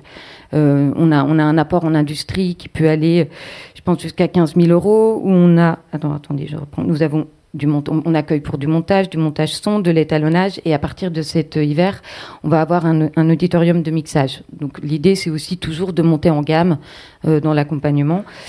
Euh, mais, mais, voilà, on est, on est, sur des apports en industrie de, 15 000 euros par film. Et pour, euh, et pour le numéraire, je ne veux pas dire de bêtises, mais je crois qu'on est sur du, sur, sur du 1000 euros quand on n'a pas de partenaire, par exemple, quand il n'y a pas de, partenaire qui accompagne, et quand il y a un partenaire, on accompagne plus en numéraire, mais c'est vraiment euh, extrêmement, euh, extrêmement réduit. Donc c'est vrai que c'est aussi toujours pour nous la problématique de vouloir euh, accompagner sans paupériser, mais en même temps, on a besoin aussi de trouver des partenaires pour avancer avec eux et pour, bah, voilà, pas être sur de la distribution de cacahuètes. voilà, en gros. Je peux peut-être juste rajouter un truc sur l'idée que le documentaire, encore une fois, et son, unité, son utilité dans la, dans, dans, la vie de tous les jours. Euh, une initiative de Tank dont j'ai eu connaissance assez récemment, recréer le ciné-club à la maison euh, avec des codes spécifiques pour des films spécifiques qui n'ont pas forcément été diffusés dans, sur l'ensemble sur l'ensemble du territoire, avoir accès comme ça dans des petits groupes euh, d'amateurs, avoir accès à des films à des dates particulières. Je trouve ça tout à fait novateur, intéressant. Euh, je veux dire, les réseaux sociaux c'est bien, ok, on peut débattre je suis pas sûr que ça tourne pas un petit peu en rond, se retrouver à une dizaine, quinzaine autour d'un film un peu singulier, débattre et, puis, peut-être s'engueuler aussi, hein, parce qu'on peut ne pas être d'accord, ne on n'aime pas tous les mêmes choses et c'est tant mieux. Et je trouve que c'est là encore tout à fait vertueux. Enfin, dans l'idée, encore une fois, qu'il faut imposer. Il y a des élus peut-être qui, à un moment donné, qu'il nous faut concerner, impliquer dans nos histoires. Euh, je veux dire, on est sur le terrain, on travaille sur le réel, sur la réalité que nous interprétons, mais nous assumons cette interprétation et que peut-être il y a euh, dans, ce monde un petit peu fouillis où, euh, où la perception du réel parfois s'estompe. Je pense que ces initiatives-là, elles sont tout à fait vertueuse, pour reprendre le mot qu'on a utilisé tout à l'heure. Oui, mais alors là, ce qui est, ce qui est drôle, c'est que tu parles de Tank chez l'habitant, peut-être ah, notamment. Voilà, en fait, parce que euh, bon, moi, je suis arrivée à Tank en plus très très récemment, même si la structure, je le connais, je la connais depuis ses débuts, et en plus aussi, je la connais en, en faisant partie du comité de programmation. Mais c'est vrai que donc évidemment, c'est une plateforme numérique et depuis quelque temps, s'est développé, se développe de manière active une association qui s'intitule Tank chez l'habitant et qui met en place euh, des projections, euh, voilà, bah, chez, euh, chez l'habitant, en recréant, comme tu le dis, des, des petits ciné-clubs avec vraiment toujours le, un moment convivial après, où les gens mangent quelque chose, grignotent, où il y a très souvent soit, soit, la réalisatrice ou le réalisateur peut venir, soit il y a des, des échanges par Zoom. Et de la même manière, nous, c'est vrai qu'on commence aussi à vraiment vouloir essayer d'impulser, et on a été approché par, euh, par des pour ça, euh, faire des programmations. Donc je trouve ça intéressant, c'est-à-dire qu'il y a la plateforme à la base, et le projet ne cessant de se développer, il y a aussi le désir de, euh, bah de, revenir vers quelque chose de physique, où on est dans des moments collectifs de partage des œuvres. Merci Caroline. Et bien sûr, on allait parler de temps, qu'on allait y venir évidemment. Alors, je, je, rappelle que je rappelle que, que Béatrice de, donc euh, reste encore une demi-heure avec nous euh, puisqu'elle avait un temps euh, un temps défini. On va prendre une question, voir aussi les réactions de Béatrice et, et Pascal aussi, puisqu'on a beaucoup évoqué quand même et on voulait vraiment avoir aussi la, la, la vie de, de, un peu sur ces, toutes les questions abordées de, de Pascal de Maritima. Bah Merci beaucoup Caroline. Oui, bonjour, euh, Brigitte Chevet, je suis autrice-réalisatrice et euh, je suis euh, en Bretagne et anciennement responsable de plein de choses à la SCAM. Donc, et, grande promotrice de la création en région. Oui, parce que je pense que c'est important de raconter le monde de plein d'endroits différents, tout simplement. Voilà, pas que de Paris. Donc, je, je constate avec bonheur que ça avance parce qu'il y a quelques années, c'était pas gagné euh, au sein de France Télévisions d'inverser le modèle, comme on dit. Donc ça, bah, ça commence à être acté, mais il n'y a pas les moyens, en fait. Donc je reviens un peu en arrière dans la discussion hein, sur France 3. Nous, on a fait un groupe de travail à la SCAM où on, a initié ce dialogue avec Olivier Brumelot, notamment, qui, qui s'occupe des documentaires sur, euh, sur Pays de la Loire, on défendait trois idées. Euh, un, comme tu l'as dit Cyril tout à l'heure, garder euh, les 250 films, ça nous semble important en quantité, parce que si on divise par 13, ça fait pas tant que ça, et c'est que comme ça qu'on va maintenir une sorte de décentralisation active. Deux, les moyens en industrie. Euh, la production de France 3 Région a cette responsabilité particulière du service public de structurer cette décentralisation si on n'a que cinq semaines de montage, moi, je, maintiens que c'est pas possible de faire de la qualité. Or, jusqu'à maintenant, on travaillait avec six semaines en industrie, et là, la tendance, elle est à cinq semaines. Donc, euh, je, voudrais qu'on ait les producteurs avec nous sur ce combat, qui est très important, euh, de garder six semaines. C'est pas gagné, hein, d'après ce que j'ai senti. Euh, mais moi, je fais pas le même film à cinq semaines et à six semaines. Et je le vis pas du tout de la même manière.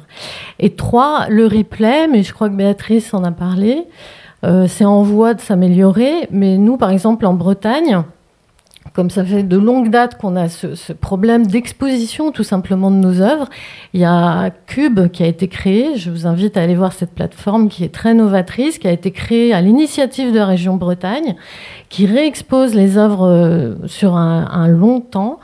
Euh, le problème, c'est que comme il n'y a aucune économie, ça ne génère aucun droit. On les a pourtant sollicités pour qu'ils s'inscrivent à la SCAM, mais il n'y a pas d'économie en fait. Et, le problème, c'est qu'il ne faut pas que cette décentralisation, ça revienne à, paupériser les gens, quoi. Et moi, j'observe, parce que je suis d'une génération euh, en Bretagne, par exemple, qui euh, a innové sur la création de documentaires et on a fait plein de choses intéressantes. Aujourd'hui, les jeunes, ils font un film, ils n'en font pas deux. Et ça, c'est quelque chose qui me préoccupe énormément. Comment garder ces jeunes-là? Comment faire en sorte qu'ils vivent du métier? Comment euh, les amener aussi à travailler avec la télévision, qui est souvent vécue comme un truc un peu lourd, un peu contraignant? Mais comment marier en fait la création avec une diffusion efficace et le fait d'en vivre? Voilà, c'est un peu la quadrature du cercle. Je, voudrais juste ajouter quelque chose sur ce que dit Brigitte, parce qu'il y, y, a un élément qui est presque de l'ordre philosophique, pour employer les grands mots, Cyril ne va pas me démentir, puisque c'est au centre des négociations qu'on a avec France Télévisions. Il y a actuellement, pour ce qui concerne les financements, une logique de case. C'est-à-dire que le même film, le même film, selon qu'il soit diffusé, le même projet écrit, qui soit diffusé sur France 3 euh, Région ou sur France 3 National ou sur France 2 ne bénéficie pas du même financement. Enfin, Cyril on sait davantage que moi là-dessus, mais en tout cas, en tant qu'auteur, on le subit. On le subit, c'est-à-dire qu'il y a une logique de case pour l'instant qui prévaut. Je crois que là aussi, on a une, une, une responsabilité commune. Il faut sortir de cette logique qui est un petit peu mortifère au bout du compte, euh, qui ne fait vivre que une, enfin toujours les mêmes d'une certaine manière. Il y a très peu de renouvellement et, ça serait assez simple de définir non pas une logique de case, mais une logique de production. Un même, c'est la nature du film qui doit dicter son financement et non pas l'heure ou l'endroit où il va être diffusé. Peut-être euh, Béatrice pourrait réagir. Voilà, voilà, je voulais faire réagir Béatrice. Est-ce que cette logique de case euh, inclut également la logique des durées, du coup, normée télévisuelle mais Béatrice, et après je, donne la parole à Cyril. Béatrice, je vous laisse réagir. Vous avez entendu tous les échanges du coup? Du, reste, pour euh, la ligne bleue par exemple, j'ai fait un film pour la ligne bleue avec France 3 National. Ah, J'imagine que j'ai pas du tout eu le même financement qu'un film qui serait issu de la région et qui passerait à la ligne bleue. C'est pas normal. 12 fois plus, dit Cyril. Béatrice nous vous laissons réagir sur ces échanges. J'en ai parlé hein, précédemment, c'est ce que je vous ai dit. On, partage le même avis. Hein. Je, j'ai été, euh, je travaillais euh, à, à François précédemment. Euh, je, je, connais le financement que l'on donnait. On était une toute petite chaîne, mais c'était déjà un financement qui était bien plus important que celui que j'ai aujourd'hui en proposition aux producteurs qui feraient un film pour la France en vrai, donc de, de France 3 PACA je suis d'accord avec vous, moi je partage votre opinion. Après, je suis euh, corporate avec euh, France Télévisions, mais je suis effectivement d'accord. C'est dommage que le financement soit très différent d'une case à l'autre. Et cette logique-là, je, pense qu'il y a des négociations menées euh, au plus haut niveau entre les syndicats de producteurs et France Télévisions. Il faut améliorer ça, on est d'accord. Je pense qu'Olivier Brumelot a un peu le même sentiment. La, case La France en vrai a un financement petit, sous des prétextes d'un auditorat petit, et donc, on, subit un peu euh, cet effet de, case, case prime time bien financée, petite case régionale mal financée. Au, sujet des six semaines de montage abordées par Brigitte, euh, quelle est votre opinion? Non, mais j'entends bien hein, la problématique soulevée euh, par les auteurs, les réalisateurs et, le manque de temps, qui, enfin en tout cas le, temps de montage qui se diminue. Mais là, on est un peu pris en étau avec la fabrique qui, dicte un peu sa loi, quoi. Hein. Euh, enfin, je, je, pense qu'il y a des négociations à, mener. Et on n'est pas plus heureux de, voir un film au bout de cinq semaines. On préfère que la qualité soit au rendez-vous, hein, précisément. Je, partage aussi euh, l'avis euh, de la réalisatrice euh, et, de la ou du producteur qui voudrait qu'un film soit sur six semaines. On sait très bien que le temps souvent permet de, rentrer dans un film, de l'améliorer et d'échanger avec le diffuseur, puisque nous aussi, diffuseurs, nous venons au montage et on se rend bien compte qu'un peu de temps supplémentaire peut, la plupart du temps, amener quelque chose de supplémentaire au film. Cyril Pérez. Oui, alors bien évidemment, nous producteurs, on, soutient cette, euh, cette revendication d'augmenter le, temps de montage. C'est vrai aujourd'hui que on se retrouve avec un, un, peu un mammouth à France Télévisions qui est la Fabrique, qui gère en fait des cases Excel de planning, qui va dire à une réalisatrice marseillaise, mais non, vous n'allez pas monter à, à, Marseille, même si vous avez des enfants, même si euh, vous avez des activités, mais vous allez monter à Lille ou à Nancy, parce que là on a un trou qu'il faut bien occuper euh, le monteur. Et en fait, on voilà, et c'est pas comme ça qu'on peut faire des films juste avec une logique un peu un peu comptable, mais ça France Télévisions euh, le partage, c'est une vraie euh, difficulté. Souvent les producteurs aussi ajoutent des semaines euh, de montage. nous on fait un premier film en ce moment, on a rajouté deux semaines de montage aux, cinq semaines. Mais je reviens aussi sur l'intervention de, Brigitte. En plus je suis content qu'une une réalisatrice bretonne soit venue prendre un coup de soleil à Marseille. Mais le dans les combats aussi qu'il faut porter, c'est la place des réalisatrices aujourd'hui à la télévision. Au SPI depuis un an on demande à France Télévisions qu'il y a un quota euh, de réalisatrices aussi sur le documentaire. Ils l'ont fait avec la fiction. les réalisatrices euh, donc ne représentaient que 20%, je crois, euh, des films en termes de fiction. La semaine dernière, Anne Olmes a annoncé qu'ils en étaient à 33%. Et donc ils augmentaient. Ils avaient une Delphine Hernandez avait fixé à 30%. Ils augmentent ça. Moi, je crois beaucoup à la politique de quota. On, a sauvé aussi la chanson française grâce à ça. Mais pour pouvoir imposer, imposer, imposer des choses. Moi, j'ai demandé que le groupe France Télévisions puisse aussi euh, imposer un quota sur la place des réalisatrices pour faire du prime, pour faire des secondes parties de soirée. Or, généralement, il y a aussi un problème de euh, renouvellement, Rémi le disait, euh, ce sont des réalisateurs qui sont plus âgés qui accèdent au prime et aux secondes parties de soirée, mais que et les jeunes et les femmes puissent aussi accéder à des cases plus exposées et pas simplement à minuit. C'est ça aussi représenter la, la société. Ça se passe dès les écoles, puisqu'il y avait la réalisatrice d'Overseas hier soir qui racontait qu'elle avait passé la Fémis et que donc elle était la première sur liste d'attente, elle n'a pas été prise et sur les six euh, sur les six étudiants, il y avait juste une seule femme de prise. Enfin voilà, on était encore euh, dans ces années-là, euh. mais c'était juste pour revenir sur sur ce qui était dit là par rapport aux échanges avec Béatrice et ce que ce que tu prolongeais. Enfin, le problème c'est ça, c'est est-ce qu'on est, est-ce qu'on est dans un rapport vertical et hiérarchique? Avec euh, aussi la, structure qui accompagne, enfin les structures qui accompagnent les films, ou dans un rapport euh, horizontal. Enfin, c'est vrai qu'à Tank, bah, le fait aussi qu'il n'y ait pas de, de contrat d'exclusivité, euh, que, que, enfin voilà, que Tank se pense vraiment comme un interlocuteur qui euh, pose un regard extérieur, mais qui accompagne les équipes. Enfin, il y a un souci, un désir, en tous les cas, d'horizontalité. Par exemple, euh, je sais qu'il y a 15 jours, il y avait une équipe qui était là pour, euh, pour commencer le montage, et j'ai vu la réalisatrice commencer à dire Ah, mais je reviendrai bien une semaine de plus. Enfin, voilà, les choses peuvent aussi. Alors, tout dépend les plannings, euh, tout dépend, voilà, les, les, possibilités, mais c'est essayer d'adapter la fabrique euh, aux, désirs et aux besoins des, artistes, en fait, et pas l'inverse.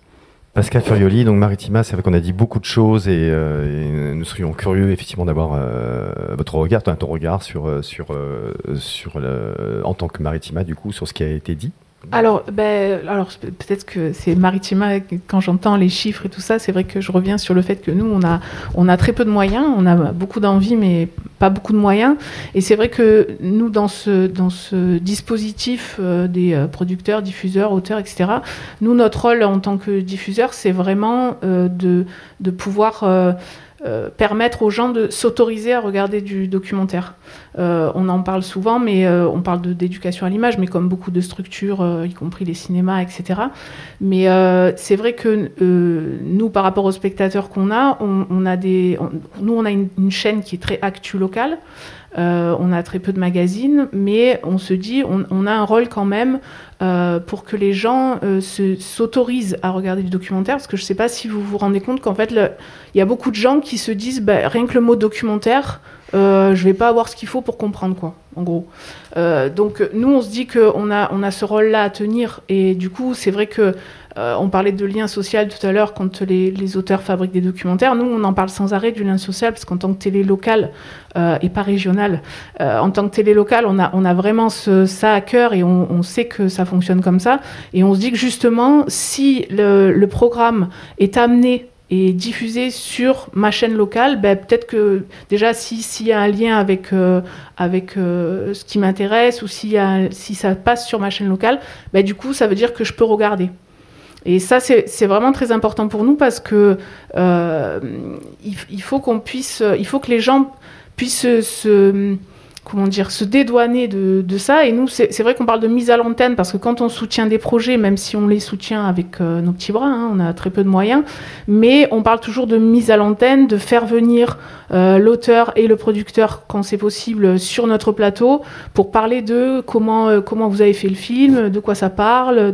Donc cette mise à l'antenne, pour nous, elle est aussi importante que, la diffusion du film.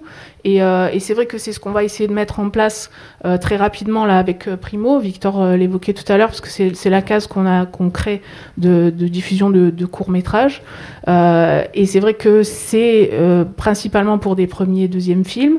Il y a aussi ces, ces films d'étudiants qu'on va diffuser et on, on, veut recevoir les étudiants sur notre plateau. On veut qu'ils puissent, peut-être ça sera la première interview pour eux sur un plateau télé.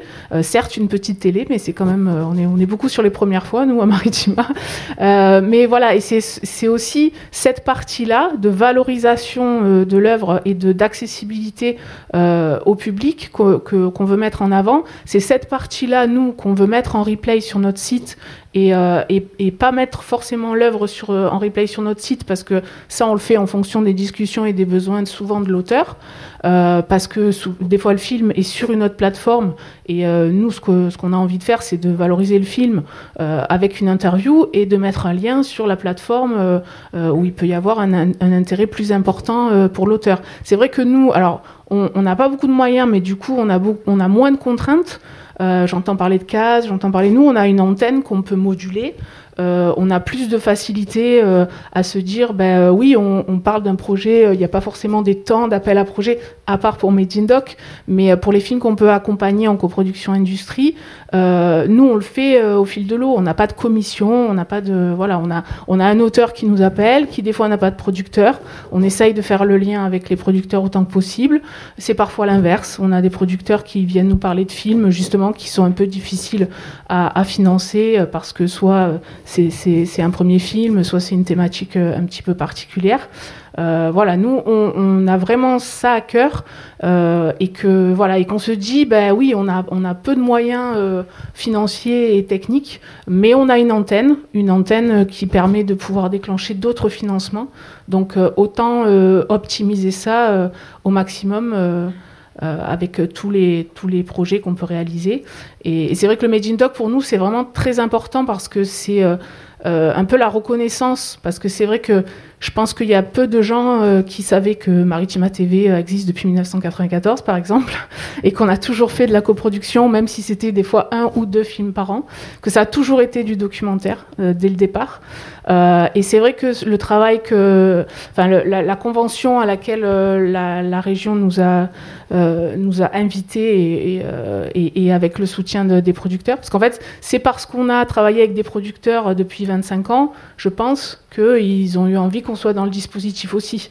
Et, et c'est à leur demande à eux que Maritima TV a été inclus dans le, dans le dispositif. Donc pour nous, c'est très important parce que c'est vrai que du coup, on, va pouvoir aider des films bien mieux que ce qu'on le faisait auparavant. Euh, et en même temps, on continue quand même, hors euh, appel à projet, hors Made in Doc, à vouloir euh, aider des films. Alors, on parlait d'apport en industrie tout à l'heure. C'est vrai que nous, pareil, l'apport en industrie, on a du matériel qui est fait pour de l'actualité. C'est pas toujours en phase avec les besoins. mais par exemple, là, sur l'impulsion de la région et du Made in Doc, on travaille beaucoup avec le pays de Martigues. Euh, qui est donc l'antenne métropolitaine sur euh, Martigues, Port-de-Bouc, Saint-Mitre, euh, qui eux étaient très motivés pour participer au Made in Doc et qui qui peuvent pas, pour des raisons juridiques, je ne sais quoi, inclure le, dispositif. Mais ils nous ont dit, nous, ce qu'on peut faire déjà pour l'année 2020, c'est financer un banc de montage pour Maritima TV, qui soit vraiment dimensionné pour faire du montage documentaire. Euh, et du coup, nous, on peut faire de l'apport en industrie avec ce banc qui est financé par euh, le pays de Martigues. Donc voilà, on, on, essaye, on travaille en tout cas pour trouver des solutions pour arriver à vraiment euh, accompagner, accompagner ces projets et surtout qu'ils soient le, vraiment créer ce lien avec les publics et de et, de voilà et de faire comprendre aux gens. Alors c'est vrai que du coup, dans nos choix, tu parlais tout à l'heure de choix de forme, d'écriture, etc. C'est vrai que des fois, il y a des films qui nous plaisent beaucoup à nous, et on se dit, bah, ça c'est un peu trop, c'est peut-être un, un, peu trop pour nos publics. Euh, on, va, on va y aller progressivement. Euh, on va prendre des, films qui ont des formes peut-être euh, plus en adéquation avec ce que les gens peuvent digérer, entre guillemets, dans un premier temps, pour pouvoir, au fur et à mesure, amener nos publics à, à, consommer du documentaire sans faire de complexe. Quoi. Ce qui est, bah, je confirme, travaillant de book, euh, je confirme qu'effectivement le, le, public suit beaucoup Maritima localement, enfin Bordeaux, Martigues, enfin, tout, le, tout le bassin, et effectivement avec une confiance en fait euh, euh, totale vis-à-vis de la chaîne. Victor, tu voulais aussi rajouter quelque chose je Oui, mais du coup là, mon, mon, mon idée revient sur l'histoire des 5 et 6 semaines de montage. Là, donc on a déjà opéré un petit virage, mais peut-être juste pour revenir là-dessus. Euh, il faut quand même bien comprendre que chez France 3 Région, il y a la fabrique et il y a l'antenne, deux choses différentes, qu'il y a un, énorme euh, plan d'économie sur la fabrique qui est en train de casser euh, des emplois, que maintenant il y a des sous-traitants de la fabrique et qui ne travaillent visiblement pas du tout aux mêmes conditions que la fabrique. Là, je parle pour les monteurs, par exemple. donc ça, je pense qu'il y a des choses à voir et contre lesquelles se battre. Euh, et, euh, et par ailleurs, à l'antenne, moi j'ai fait mon premier France 3 Régions euh, cette année. on a obtenu six semaines parce qu'on en a discuté, parce que le film était complexe et qu'on a eu cette écoute-là quand même, malgré toutes les complications pour l'antenne et pour la fabrique, pour arriver à nous ajouter cette, cette petite semaine. D'autre part aussi, je pense que euh, c'est pas une finalité en soi de faire un film en région et que euh, parfois arriver à prendre du temps et c'est moi ça a été pour moi une, grosse discussion aussi sur euh, Made in Doc c'était d'arriver à trouver de la place pour du développement. Parce que je pense que pour, pour avoir la découvert comment on produit un film avec François Région ma problématique personnelle ça a été le temps parce que le budget est réduit il y a peu de temps de développement et, donc, en fait, nous, clairement, euh, on a commencé par ne pas trouver le film, on s'est complètement planté. Donc, j'ai refinancé le film par ailleurs avec d'autres diffuseurs euh, et on a pris plus de temps. Euh, et ça, je pense que, et on a eu cette discussion aussi avec Béatrice, qui, vous l'avez vu, est très consciente du manque de cash sur les, sur les films. voilà, c'est quelque chose sur lequel il, il faut qu'on travaille ensemble. Je parle auteur, producteur, et diffuseurs pour, pour arriver à retrouver euh, d'autres partenaires, d'autres. Donc Made in Doc sur la, la, France 3 est aussi là euh, pour ça. Euh, c'est pas sur tous les projets France 3, je crois qu'on sur les développements on en a trois ou quatre. mais voilà, c'est déjà ça. Alors, on voulait, euh, puisque Béatrice euh, nous quitte dans une dizaine de minutes, euh, glisser sur un autre sujet qu'on voulait aborder aujourd'hui, c'était celle de la charte des bonnes pratiques. savoir où on en est-on, pourquoi, à quoi ça sert exactement. Est-ce qu'avant de poser la question aussi à, Béatrice. Est-ce que vous voulez en dire un mot rapidement et présenter qu'est-ce que, qu'est-ce que cette charte des bonnes pratiques? Alors Cyril et moi sommes très investis dans la négociation pour cette charte. C'est la déclinaison d'une charte que nous avons mis des années à négocier entre auteurs et producteurs, autrices, productrices, euh, entre les syndicats de producteurs et les organisations d'auteurs. On a mis, je crois, 6 ou 7 ans pour définir des bonnes pratiques. Alors, ça peut paraître un petit peu paradoxal, puisque il se trouve que je vis de ce métier depuis 30 ans, que, a priori, même avec des productrices ou des producteurs de fort tempérament, même avec des budgets parfois réduits, même avec des films complexes, nous avons toujours réussi à nous entendre. Donc je pense qu'il y a moyen de s'entendre. Et c'est avec cette espèce de conviction que j'ai abordé la négociation euh, bonne pratique entre auteurs et producteurs. On a décidé à un moment donné de l'élargir aux diffuseurs et d'impliquer France Télévisions. Ça a été assez long, assez chaotique. Hein. Euh, au début, il y a eu des ruptures de négociations. Et puis, depuis euh, février 2020, c'est bien ça, hein, Cyril, nous sommes engagés avec France Télévisions, le groupe France Télévisions, dans cette négociation. Avec plusieurs objectifs. Je le disais tout à l'heure, il y a des films qui, enfin à l'instant, il y a des films qui se passent bien, donc il n'y a aucune raison qu'il y ait des films qui se passent mal. Aucune raison objective, s'entend. Donc on met tout sur la table et on a ouvert un espace de dialogue où il n'y a pas, je dirais, la tension d'un film pour définir des grands principes qui permettent de que les auteurs soient à peu près bien rémunérés, à peu près bien traités, qu'on ne s'invective pas en salle de montage, que lorsqu'on arrive à France Télévisions, on ne nous dise pas, bah alors tu sais quoi, ta voix off, c'est de la merde, tu vas changer tout ça.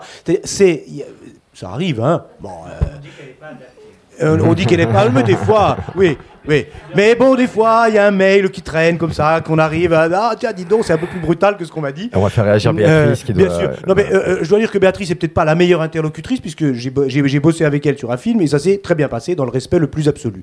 Donc, euh, mais enfin bref, elle a connaissance de ces pratiques un peu limites qu'on essaye effectivement de mettre à plat pour élaborer cette charte des bons usages. Alors c'est quoi la vocation de ce truc-là? Je crois que France Télévisions toutes les grandes chaînes publiques euh, euh, de, tous les pays à peu près développés ont, des chartes auteurs, euh, diffuseurs, producteurs. Ça marche. La France, non. Mais parce qu'on est dans un espèce de... On le, on le, mesure quand on voit Maritima Télé, par exemple, les budgets ou de Tank et les budgets de France 3 National, ça n'a rien à voir. Et pourtant, nous avons les mêmes pratiques. Donc c'est compliqué de faire rentrer tout ça dans une charte malgré tout, on s'y emploie. Je crois qu'on avance. Alors, c'est, il y a eu des échauffements très forts, hein, et parce que de temps en temps, c'est très curieux d'ailleurs, parce qu'il y a un peu, comment dire, euh, une conjonction des forces, mais qui euh, évolue euh, avec la négociation. Évidemment, auteurs et, et, et producteurs se battent contre le formatage, le procès en formatage qui peut être fait euh, à France Télévisions. Mais à un moment donné, on peut se dire, mais c'est pas forcément le producteur qui va dicter sa loi sur la nature même du film. L'auteur, l'autrice a sa voix au chapitre et l'idée, c'est que dans la plupart des cas et de nœuds qui, euh, euh, ponctuent comme ça la fabrication d'un film, on arrive à ce qu'on appelle, ça, a l'air tout con dit comme ça, un commun accord. Voilà. Alors, du coup, Cyril, tu peux faire un complément Pour dire un mot, parce qu'effectivement, on fait ces, réunions euh, tous les deux mois euh, de négociation euh, sur la charte. D'ailleurs, je voulais préciser que dans la très grande majorité, les relations auteur, producteur, réalisateur, comme tu le disais, se passe très bien. Il y a quelques points d'achoppement euh, qui peuvent arriver euh, à, France Télévisions, souvent effectivement dans des phases cruciales quand on, a, on est presque au bout du montage et pas au départ quand on s'engage et quand le groupe France Télévisions s'engage euh, sur un projet. Ce qui est bien, c'est qu'elle est vertueuse, c'est que ça va ancrer un certain nombre de bonnes pratiques. Comme dans tout secteur, il y a des gens qui sont un peu moins vertueux que d'autres, donc là, ça va permettre d'aligner vers le haut tout ça. Nous, au SPI, on a proposé une grande avancée dans cette charte, c'est que tout projet qui sera présenté à France Télévisions fera l'objet d'un contrat de cession de droit d'auteur, au moins d'un contrat d'option. C'est-à-dire que le producteur n'enverra pas un projet comme ça de deux trois pages en disant qu'est-ce que vous en pensez, on a eu une idée, etc. Mais en tout cas, le producteur sera détenteur au moins d'une option sur avec l'auteur et qui au moins aura eu une petite rémunération à minima pour faire ce projet. Donc ça, je crois que c'est une grande avancée pour pour les auteurs. Et je crois qu'en plus, on est en train de débloquer un petit peu pour faire, comme tu disais, un peu un alignement des planètes avec, euh, avec les forces, euh, des points sur euh, la relation qui prend la décision au dernier moment, etc. On a débloqué, nous, hier au SPI, justement, on a accepté une proposition de la SCAM sur le triptyque de l'USPA, pardon. De l'USPA, pardon. Voilà, Breaking News a été accepté hier soir, justement en transmission, puisqu'il y avait un point qui était bloquant sur qui avait la parole au dernier, au final. Oh. Mais c'est vrai, juste, je termine, c'est que on cherche le consensus, les trois parties cherchent le consensus. Il y a après, au final, mais c'est la loi qui le dit, hein, c'est juste le, euh, le, droit des contrats qui dit que c'est le producteur qui est producteur délégué et qui effectivement, c'est le producteur qui signe avec France Télévisions, qui signe avec le CNC, c'est le producteur aussi qui signe un contrat de cession de droit et un contrat de technicien avec, avec le réalisateur. Donc effectivement, euh, le réalisateur n'est pas euh, contractuellement en lien avec, avec France Télévisions et vice-versa. Donc euh, nous, si par exemple, en tant que producteur, c'est ça qui a bloqué pendant plusieurs mois, si tout d'un coup euh, l'auteur n'accepte pas la voix off, si France Télévisions n'accepte pas la musique proposée, euh, choisie par l'auteur, qu'est-ce qu'on fait? On se retrouve en fait avec un film qu'on peut pas terminer, dans lequel on doit rendre l'argent du CNC, l'argent des régions, l'argent de France Télévisions.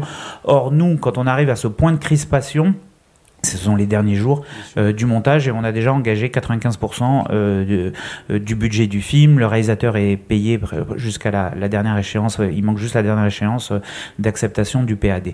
Donc c'est pour ça que bah, on est un petit peu au centre et que c'est aussi le rôle du producteur, on le disait tout à l'heure, de défendre les auteurs, de comprendre aussi le point de vue éditorial de la chaîne et de faciliter ce commun accord. Je vais rajouter un tout petit truc à, ce que dit Cyril. Je ne l'embrasse pas en public parce qu'il y a les mesures sanitaires de base, mais je le remercie. Non, euh, plus sérieusement, je le remercie parce qu'il a été un élément modérateur dans des, dans des discussions qui parfois sont allées très loin et, très, des discussions très violentes par moments. Et, Cyril a toujours été avec euh, l'humour qu'est le sien, la pondération qu'est la sienne. Euh, on a réussi à avancer et là, manifestement, on passe un obstacle qui était majeur dans la, dans la durée des négociations. Je voudrais juste, Cyril, parce que je viens de dire plein de choses sur toi, dire que, bah oui, bah on va continuer, messieurs. Euh, nous avons été initiateurs de cette idée qu'un contrat devait être associé à tout projet examiné par France Télévisions, et le SPI a effectivement été la première organisation de producteurs à faire ce pas vers nous et à valider. Pourquoi? Euh, pourquoi cette charte? Ça revient à pourquoi cette charte? Nous avons connu des producteurs qui venaient avec une pile de dossiers, comme ça, qui mettaient ça sur le bureau de France Télévisions, en disant fais ton marché, regarde voir un peu là-dedans s'il y a des trucs qui t'intéressent, et puis après, on verra si on peut faire le film. Ce qui a donné des situations complètement ahurissantes. Euh, par exemple, un même projet a été, un même projet de film a été présenté à France Télévisions avec le nom de Virginie Linhart, euh, autrice réalisatrice, et le même projet a été présenté par le même producteur à Arte avec le nom de Laetitia Moreau. Il se trouve que les deux se connaissent et se sont dit tiens, je ne savais pas que tu avais un projet sur ni l'une ni l'autre n'était au courant. Et effectivement, il nous a semblé pertinent, et merci le SPI qui a rebondi là-dessus, de que tous les projets examinés par France Télévisions soient dotés d'un contrat d'auteur. Alors il y a encore un petit débat sur contrat d'option, cession de droit, etc., etc. En tout cas, à tout le moins, d'un contrat d'auteur ce qui est bien aussi avec cette charte de bonne pratique, c'est effectivement les relations auteur-producteur, mais c'est aussi, les engagements que va prendre France Télévisions. Premier engagement, c'est donner une réponse sous huit semaines à un projet. On le sait tous, il y en a, ça fait 6, 7 mois qu'on a déposé des projets, on n'a pas de retour. Alors là, France Télévisions s'engage. France Télévisions va s'engager aussi à effectivement citer, que ce soit dans les bandes annonces, que ce soit dans les documents de communication, le nom de l'auteur, le nom du producteur. C'est pas, voilà. Alors maintenant, on voit, euh, après Netflix, création originale, France Télévisions, euh, après les créations originales de Netflix, mais il y a derrière des auteurs, des réalisateurs et des producteurs, donc c'est bien de citer leur nom. Donc il y a un certain nombre d'engagements qui vont être pris par France Télévisions, il y a un engagement d'avoir un référent unique tout au long du projet, et tout ça c'est bien que justement unis entre auteurs et producteurs, on arrive à imposer ça euh, à France Télévisions. Alors on avait une question ici. Pour, meubler aussi, pardon Fanny, mais euh. j'ai très très bref. On parlait d'un commun accord, mais c'est aussi intérêt commun. C'est-à-dire, je reviens, pardon Cyril, sur cette, cette, avancée qui est une avancée majeure, le fait que chaque projet examiné, enregistré par France Télévisions, soit doté d'un contrat d'auteur. C'est la garantie pour le producteur que l'auteur est lié à ce projet et, et, et, un lien contractuel avec le producteur sur ce projet. C'est la garantie pour France Télévisions que euh, effectivement cet auteur est bien associé à ce projet et c'est la garantie pour l'auteur un, d'être rémunéré, deux, que le producteur ne va pas proposer à un moment donné de la fabrication du film le projet de film, enfin déposséder l'auteur de son film pour le confier à quelqu'un d'autre. Donc c'est un peu vraiment un cercle vertueux qu'on tente d'initier par le truchement de cette, cette négociation. Pardon Fanny. Euh, non, justement, euh, sur ce point-là et sur les contrats, en fait, nous, euh, concrètement, quand on arrive, faut limite être juriste, en fait, pour comprendre un contrat. Et je pense que ça... Non, mais bien sûr qu'il y a la SCAM, mais après, le souci qu'on a aussi, c'est pouvoir amener le contrat type de la SCAM et le défendre face à un producteur. C'est un peu plus compliqué aussi. Donc, et ça crée une vraie, je pense, défiance et méfiance entre auteur et, et producteur aussi, parce que chaque producteur, en fait, a un contrat différent aussi. Et donc, moi, je me pose la question aussi est-ce qu'il ne faudrait pas un contrat, j'allais dire, universel et pour les pro non mais dans le sens même pour les producteurs qui, qui, ont, qui ont de bonnes pratiques en fait l'impose aussi à ceux qui n'en ont pas forcément. Mais oui mille fois oui Fanny. C'est un des c'est un des, des, éléments de la négociation. Il n'y a aucune raison que notre profession qui certes est un peu singulière euh, pour mille raisons qu'on connaît les uns les autres en tout cas ceux qui la pratiquent. Bref euh, dans le bâtiment, il y a des contrats types. Dans euh, le, je sais pas quoi, l'industrie automobile, il y a des contrats types. Nous ne sommes pas parvenus jusqu'à présent dans nos métiers à établir un contrat type. Ce, sur quoi on essaye d'avancer, c'est qu'on essaye d'avoir un contrat type, un tronc de contrat type ou un contrat type tronc, je sais pas comment on dit. Bref, un certain nombre, que le fond du contrat, en gros, on soit d'accord dessus organisation d'auteurs, organisation de producteurs. Qu'ensuite il y ait du gré à gré. Évidemment, c'est lié à la nature des films, c'est lié au parcours des auteurs, etc., etc. Mais en tout cas, qu'on définisse un, tronc commun qui permette, sur un contrat d'option, mais peut-être sur un contrat de production. Alors là, ça sera encore une avancée majeure. Ça a été évoqué dans cette négociation, euh, l'élaboration d'un euh, contrat, contrat d'option commun. Pour l'instant, nous ne sommes pas arrivés à un accord, mais parfois ça se joue sur une virgule. Euh, donc il faut du temps et il faut des discussions pour y aller. Je crois que Guillaume euh, Toulon, euh, éminent juriste et spécialiste des contrats, j'espère que j'ai pas dit de conneries parce qu'il se marre. Donc, Alors voilà, j'ai Victor Réagir qui avait demandé à réagir. Juste rapidement, enfin, je trouve que c'est une bonne idée, on va dire, d'harmoniser un peu les contrats.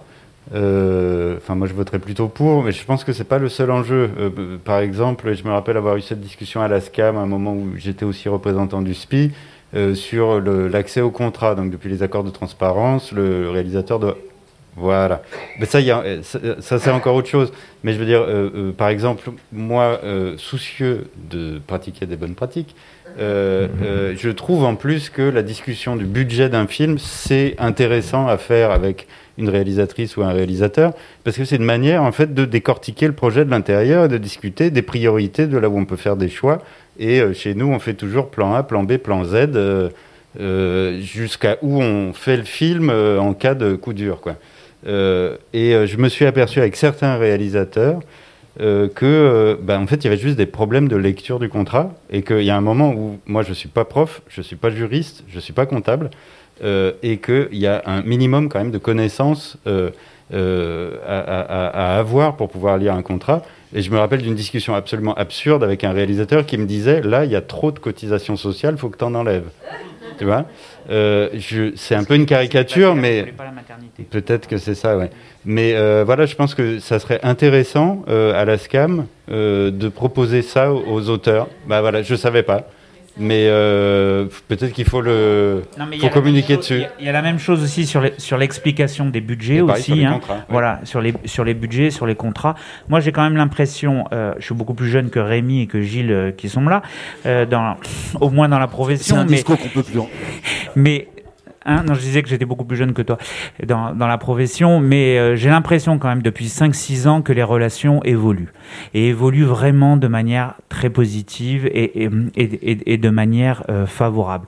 On a effectivement maintenant la discussion sur le budget. On a quand même le rendu de, des comptes qui n'existait pas il y a 10 ans avec la bah, en tout cas, qu'on demande, il y a toujours hein, des gens qui ne l'appliquent pas, euh, mais voilà, c'est donc c'est comme les mesures sanitaires. Mais donc du coup je remets mon masque. Mais euh, du coup on, euh, on, on, va vers cette pratique vertueuse. on a formé au SPI quand même un certain nombre de, de producteurs sur euh, le rendu de compte. Mais c'est vrai que c'est complexe, c'est vrai que ça prend du temps, ça demande de l'argent. Il faut payer quelqu'un pour le faire quand on fait pas mal de films. Mais je crois que c'est bien qu'il y ait une remontée des recettes au niveau de la distribution euh, pour les films. Après c'est vrai qu'on est dans un métier quand même où on va pas vers la simplification des contrats. Nous quand on signe un contrat avec un diffuseur, quand c'est France Télé télévision, c'est 60 pages, ce qui est super agréable quand vous êtes sur PDF et que vous devez apposer euh, les signatures sur chaque page, au moins les paraphes. Mais euh, les contrats d'auteur-réalisateur aussi sont compliqués. C'est vrai qu'il y a quand même un accord d'essayer d'avancer, comme tu le disais, vers un tronc commun déjà sur le contrat d'option pour qu'on soit tous d'accord. C'est vrai aussi qu'il y a des pratiques qui sont différentes chez les producteurs sur la mi ne serait-ce que sur le contrat de production, sur le contrat d'auteur-réalisateur. Il y a des producteurs qui vont lancer le film tout de suite dès qu'ils ont un accord de diffuseur parce qu'ils savent qu'ils vont avoir le Ils vont le faire.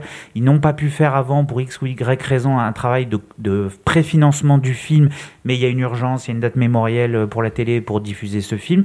Donc ça va se faire au fur et à mesure et les bonnes nouvelles, c'est-à-dire les recettes vont se faire au, fur et à mesure. Nous à 13, ben, on propose dans ce cas-là que les, les auteurs-réalisateurs soient euh, aussi intéressés aux bonnes nouvelles et donc il y a un, un avenant et qui puisse percevoir un pourcentage sur ces bonnes nouvelles. Il y a d'autres producteurs à l'inverse qui décident de terminer tout le plan de financement du film et qui à ce moment-là mettent en production.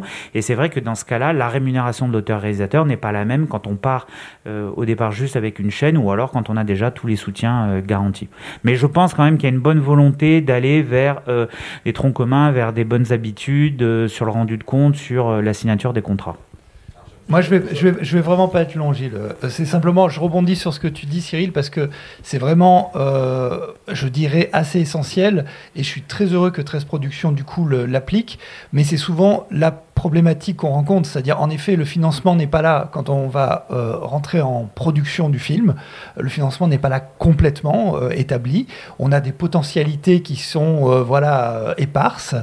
Et c'est souvent cette difficulté là, c'est de dire bon à ce moment-là, bah, quand ça va arriver, là on accepte voilà de serrer un peu la ceinture, mais quand ça arrivera à ce moment-là, on complète et on essaye que la rémunération de l'auteur et du réalisateur soit un peu meilleur. Voilà. Donc je suis très heureux que 13 l'applique. Et c'est vrai que ce serait peut-être quelque chose, essayer de le pousser, que ça devienne un petit peu plus, on va dire, dans la normalité de ce qui est euh, conclu entre un producteur et un auteur on, commence régulièrement, enfin sur beaucoup de films, je vais dire par exemple, on parle de France 3 Région, avec une rémunération en confondant les droits d'auteur et le salaire, qui est par exemple aux alentours de 11 000, et j'ai plein d'exemples, y compris dans la salle, avec des films qui terminent en rémunération 20, 22 000 euros, parce que justement ils ont été intéressés à la bonne fortune du film. Je crois quand même qu'il y a un petit souci juridique à ce propos, c'est que la rémunération proportionnelle, dans le Code du travail, c'est interdit. Voilà, donc c'est le, la problématique. Euh, mais pas l'intéressement. Eh ben, non, c'est de faire un avenant et cette augmentation. Oui, bien sûr, mais si tu veux, le, la problématique, c'est de l'inclure dans le contrat à l'origine, de pouvoir dire en fonction de tel. Ça existe, c'est comme les primes. Tu, tu, touches, tu signes ton contrat de travail à 2000 euros et en fin d'année, tu as des primes. Euh, suivant la santé financière de la société. Alors, on, laisse réagir Gilles. Moi, moi, je voudrais juste euh, euh, réagir sur, ce qu'a dit Victor et même d'une certaine manière ce qu'a dit, ce qu'a dit Cyril sur, sur le. Oui, je me, je me, présente, oui, bien sûr. donc, Gilles Caillat, je suis auteur-réalisateur et, et, et, comme Rémi ou, Brigitte, j'ai eu des responsabilités par le passé à l'ASCA, mais j'en ai encore puisque je suis responsable du groupe Étoile qui nous réunit tous aujourd'hui euh, ici à Marseille, et ça fait super plaisir. Euh, je voudrais juste revenir sur ce que vous venez de dire sur le, et, sur la question qu'avait posée notre cher collègue un peu plus haut, que je n'ai pas vu, mais sur la, la, la complexité des contrats et euh, sur la difficulté que certains auteurs peuvent avoir euh, de temps en temps pour lire même euh, les budgets, pour pouvoir définir ensemble euh, notre propre contrat d'objectifs et de moyens sur la production qu'on va, qu'on va exécuter avec le producteur. Je, je crois qu'il est absolument de la responsabilité du producteur que d'être pédagogue à la fois sur l'argent qui peut être dépensé, comment il peut être dépensé. Et je pense que euh, euh, l'ironie face à l'auteur qui ne qui le comprend pas, je pense pas que ce soit la bonne méthode pour travailler ensemble. La deuxième chose, c'est exactement la même chose pour le contrat. quand vous faites un contrat d'auteur, vous faites un contrat de travail, enfin une forme de contrat de travail qui va vous lier à cet auteur pendant 30 ans, et même peut-être plus.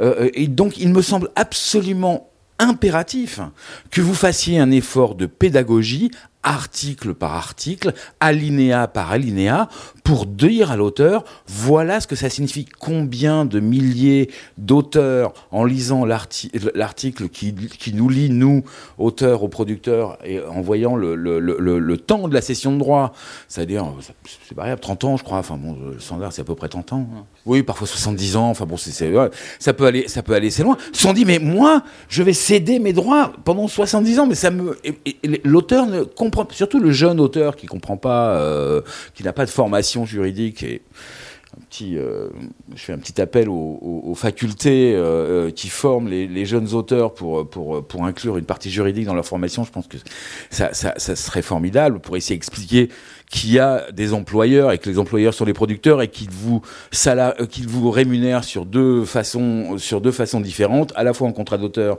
et en, en, en, contrat de travail. Euh, il, me semble que ça fait partie de vos missions et c'est vrai que ça peut être agaçant, ça peut être euh, bizarre, mais c'est un contrat qui nous lie pendant 70 ans. Faites le petit effort pendant une demi-heure ou une heure. Pour 70 ans, ça me paraît pas mal plus long pour un contrat d'auteur qu'une demi-heure, mais euh, effectivement. Et même une heure, Cyril. Oui, oui, mais c'est ce qu'on fait. C'est pas une heure de perdu. Hein. C'est ce qu'on fait tout. C'est ce qu'on fait tous les jours. Euh, Gilles, euh, d'expliquer ça, d'expliquer aussi les budgets, d'expliquer aussi les RNPP, c'est-à-dire la remontée d'argent au niveau des au, niveau des distributeurs. Et, je, vais faire une petite un petit appendice sur le sur la, les RNPP et sur et sur. Euh, excuse-moi, pardon. Bah, du coup, j'ai perdu le fil. Les remontées euh, d'exploitation. Euh, RNPP. Voilà, si vous pouvez expliquer les termes, bien expliquer les termes au public aussi. Euh, RNPP, ce sont les le, le, film est produit, il est PAD, on rend un budget euh, de production au CNC, Sur etc. Les compte, Et ensuite, après la production, on a euh, des recettes d'exploitation. Deuxième diffuseur, vente d'archives, vente de DVD, c'est ça les RNPP. Et donc, et donc récemment, une loi a été votée qui a permis aux auteurs de récupérer cet argent au premier franc issu par le film. Donc, ce qui permet de raccourcir le temps de perception pour les auteurs euh, euh, de, cette somme. Et je voudrais juste faire euh, une petite incise sur les rendus de compte sur un film. Ça fait des années et des années que les auteurs ont réclamé d'avoir les rendus de compte. C'est maintenant inscrit dans la loi. Et je m'étonne d'entendre encore de la part des producteurs un discours qui est oui, peut-être qu'on va le faire, on doit payer quelqu'un pour ça et tout. C'est légal, vous êtes obligé de le faire. Alors pardon, mais je n'ai pas, pas dit ça. J'ai dit qu'on le faisait, qu'effectivement ça coûtait de l'argent, que c'était, ça prenait du temps. Nous à 13, on a par exemple un catalogue de 450 œuvres, donc c'est vrai que ça prend de l'argent, ça prend du temps et tout de le faire, mais on le fait. C'est effectivement la loi, c'est normal de faire cette transparence euh, des comptes. Donc on envoie nous tous les ans les remontées et on explique aussi euh, quand ce n'est pas compris et c'est normal parce que un auteur ne peut ne pas être ni juriste ni financier pour comprendre les subtilités des remontées, et donc on le fait. Mais euh, c'est pas peut-être on va le faire, c'est que on le fait. Alors, je, juste, juste deux chose, toutes petites choses sur ce sujet. on glisse là sur l'avant-dernier sujet, justement, relation euh, producteur-auteur. Est-ce que chacun attend l'un de l'autre? Donc là, on est dans un sens, mais on peut aller après dans eh ben, l'autre sens de ce que les producteurs attendent des auteurs. J'ai une bonne intro pour toi. Euh, ça fait 30 ans que je fais des films, j'ai dû signer, je sais pas, 40, 50 contrats. Euh, à chaque fois, j'ai l'impression de vendre ma mère, mes filles, euh, ma maison, etc. Hein, au moment où je signe le contrat, il y a une part d'irrationnel là-dedans. Effectivement, on, se on a l'impression, le sentiment de se déposséder de quelque chose. Après, pour ce qui est de... Euh, et puis, il y a une on peut, encore une fois, avec les meilleurs contrats, les meilleurs, entouré des meilleurs juristes, au moment où tu signes, tu te dis, oulala, où est-ce que je mets le, le, doigt? Mais, enfin, personnellement, c'est peut-être c'est peut-être mes sentiments personnels. Et... Pardon? Peut-être une névrose, oui. Merci Karim. Non, euh, plusieurs reprises, ta mère et tes enfants, absolument, etc. Absolument, tu vois un peu, tu vois un peu où j'en suis réduit. Non, mais juste sur le, sur le rendu des comptes, il y a plusieurs éléments. D'abord, la transparence, c'est un beau mot et il est nécessaire, il est indispensable, il est même inscrit dans la loi. Mais euh, ça peut être aussi un rideau de fumée, la transparence. C'est-à-dire qu'un producteur bien armé, ça m'est arrivé avec quelqu'un par ailleurs tout à fait honnête, avec qui j'ai fait un film et je referai, mais c'est le film pour lequel j'ai été le plus mal payé et c'est la personne qui a été la plus pédagogue, mais avec euh, dans des niches que j'avais un peu de mal à percevoir, des petits nœuds que effectivement qui ont fait que, bref, euh, Par ailleurs, sur, sur le rendu des comptes, il y a peut-être quelque chose à réfléchir aussi entre auteur et producteur. Donc c'est là où je organisation d'auteur et, et, organisation de producteur. il y a des histoires de logiciels communs, je crois, qui ont été à un moment donné imaginés voire même euh, on a commencé à, réfléchir à ça ensemble. Euh, peut-être que c'est ça qu'il faut remettre, parce qu'effectivement, je comprends 450 heures, le rendu de compte sur 450 œuvres, il faut quelqu'un à temps plein pour, pour faire ça quasiment. Euh, j'imagine à quel point c'est complexe. Et en même temps, pour nous, même si, dans la plupart des cas, euh, en ce qui me concerne en tout cas, dans 98% des cas, on me rend les comptes et je ne touche jamais un radis, mais c'est pas grave, au moins on me rend les comptes et je sais qu'on ne me doit rien.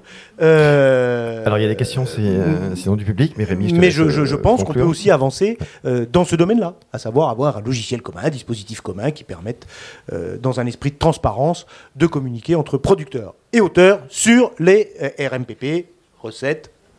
Net par Recette par producteur. Par producteur. Mais c'est vrai que, juste je termine, c'est qu'il y a aussi un effort de pédagogie des deux côtés. Il faut aussi que le producteur explique, que ce soit les recettes, mais, mais aussi que le producteur puisse mieux expliquer son travail qui est mis en œuvre dans le cadre euh, d'un film. Parce qu'un auteur aussi pourrait dire très bien, ah oui, mais là tu me dis qu'il y a un chargé de production qui bosse pendant un mois. Moi, moi je l'ai vu qu'une semaine, il n'y a pas de boulot, etc.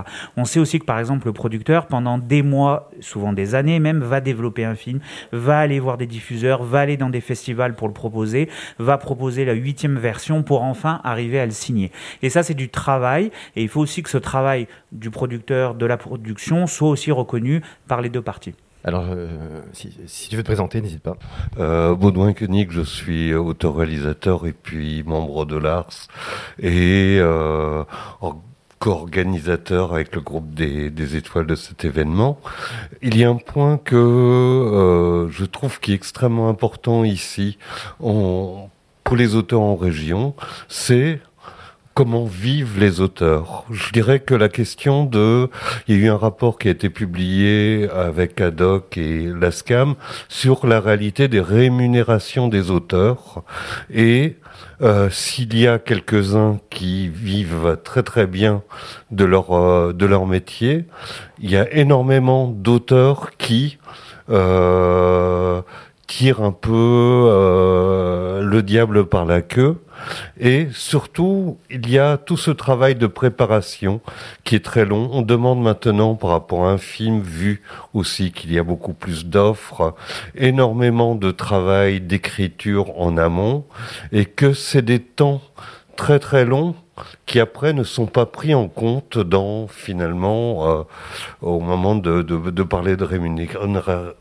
rémunération, même si souvent c'est aussi la faute des auteurs qui sont tellement contents d'arriver à ce qu'enfin le film y se fasse que euh, on est prêt à, beaucoup de choses par moment et par euh, peut-être pas pour de bonnes raisons. Voilà. Ah, merci Baudouin. Moi, je crois qu'effectivement, c'est aujourd'hui le nœud central des, relations entre, entre auteur, producteur et diffuseur, surtout. Parce qu'effectivement, l'auteur, le réel peut être content d'avoir trouvé un diffuseur pour, pour son film, le producteur aussi, parce qu'il va pouvoir faire le film.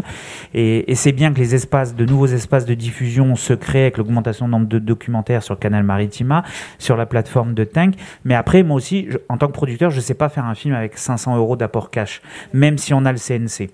Et c'est vrai que euh, on est très content que le film arrive jusqu'au bout, qu'il puisse être vu parce que c'est euh, c'est notre but quand même en produisant des films. Mais après, ça veut dire que tout le monde, auteur et producteur, va dire bah écoute non, on va pas se payer pour faire ce film. Et tu sais, enfin tu parlais du travail de développement, il est très important, d'où l'intérêt de Made in Doc qui va pouvoir permettre de travailler euh, sur le développement.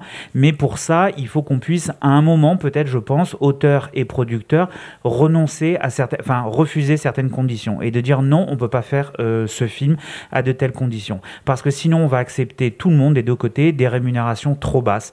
Et on sait que le documentaire ne génère pas d'énormes recettes ensuite, euh, recettes par producteur, donc en termes d'exploitation et de diffusion. Or, il y a un temps de préparation et de travail au niveau du réal et aussi au niveau de la prod qui va travailler sur plusieurs projets, le présenter pendant plusieurs années à, différents diffuseurs, il faut qu'il soit pris en compte. D'où, à mon sens, aussi l'intérêt de, cet intéressement sur la bonne fortune du film, c'est que dans ce cas-là, les deux parties sont récompensées par le travail. Je peux vous dire, moi, en tant que président de la ProCirep, par exemple, on a une attention particulière sur les budgets. Et des fois, c'est un petit peu contradictoire parce qu'on va refuser de donner une aide à un projet parce que euh, pour faire un 52, le réal, entre les droits d'auteur et son salaire, va être rémunéré 5000 euros, c'est-à-dire temps de préparation, temps de tournage et, temps de montage. On va refuser, donc c'est dommage parce qu'en fait, c'est sûr qu'en plus, si on lui donne pas une subvention d'APROCIREP, il aura encore moins d'argent pour le faire. Mais en disant, ce n'est pas une bonne pratique, on refuse d'aider. Et donc, euh, je trouve que c'est très bien aujourd'hui, toutes nos discussions, le rapport de, de la DOC et de la SCAM sur la rémunération des auteurs-réalisateurs, parce que nous, en tout cas, ProCirep, on refuse des rémunérations trop basses en disant là, on ne donne pas les moyens, euh, le producteur ne donne pas les moyens à l'auteur-réalisateur euh, de faire son boulot. Pascal, Caroline, je voulais juste, euh, voilà, si vous vouliez euh, réagir, euh, parce qu'on est un peu dans, dans, l'inégalité sur les temps de parole. Je, peux donner les, les chiffres de Tank qui sont assez misérables, parce que, nous, comme je le disais, nous, on a, on a vraiment une économie très précaire. Et donc, les films, chaque film qui rentre sur la plateforme, il rentre pour une durée à peu près de deux mois. Et alors, je pense que ce sont des tarifs qui, je crois, n'ont pas bougé, enfin, excepté pour l'un, qui n'ont pas bougé depuis la création. Donc, on est sur 250 euros euh, aux ayants droit pour, euh, pour les films de l'Europe francophone, sachant que pour les films qui rentrent euh, en Europe, là, il y a eu une petite augmentation et on est sur 350 euros. Donc, ce qui n'est rien. évidemment, il faut, le, il faut le dire. Et qu'après, il y a des films qui intègrent, lorsque les, les, ayants droit le, enfin, donnent leur accord, ils intègrent ensuite le catalogue VOD, et où là, donc, les films qui pourront être loués, mais uniquement par les personnes qui sont abonnées à Tank, voilà, on ne peut pas louer euh, des films en VOD si l'on n'est pas euh, abonné à Tank. Les films sont loués pour 2 euros et là, c'est euh, il y a 1 euro qui revient aux, enfin, aux et 1 euro à Tank.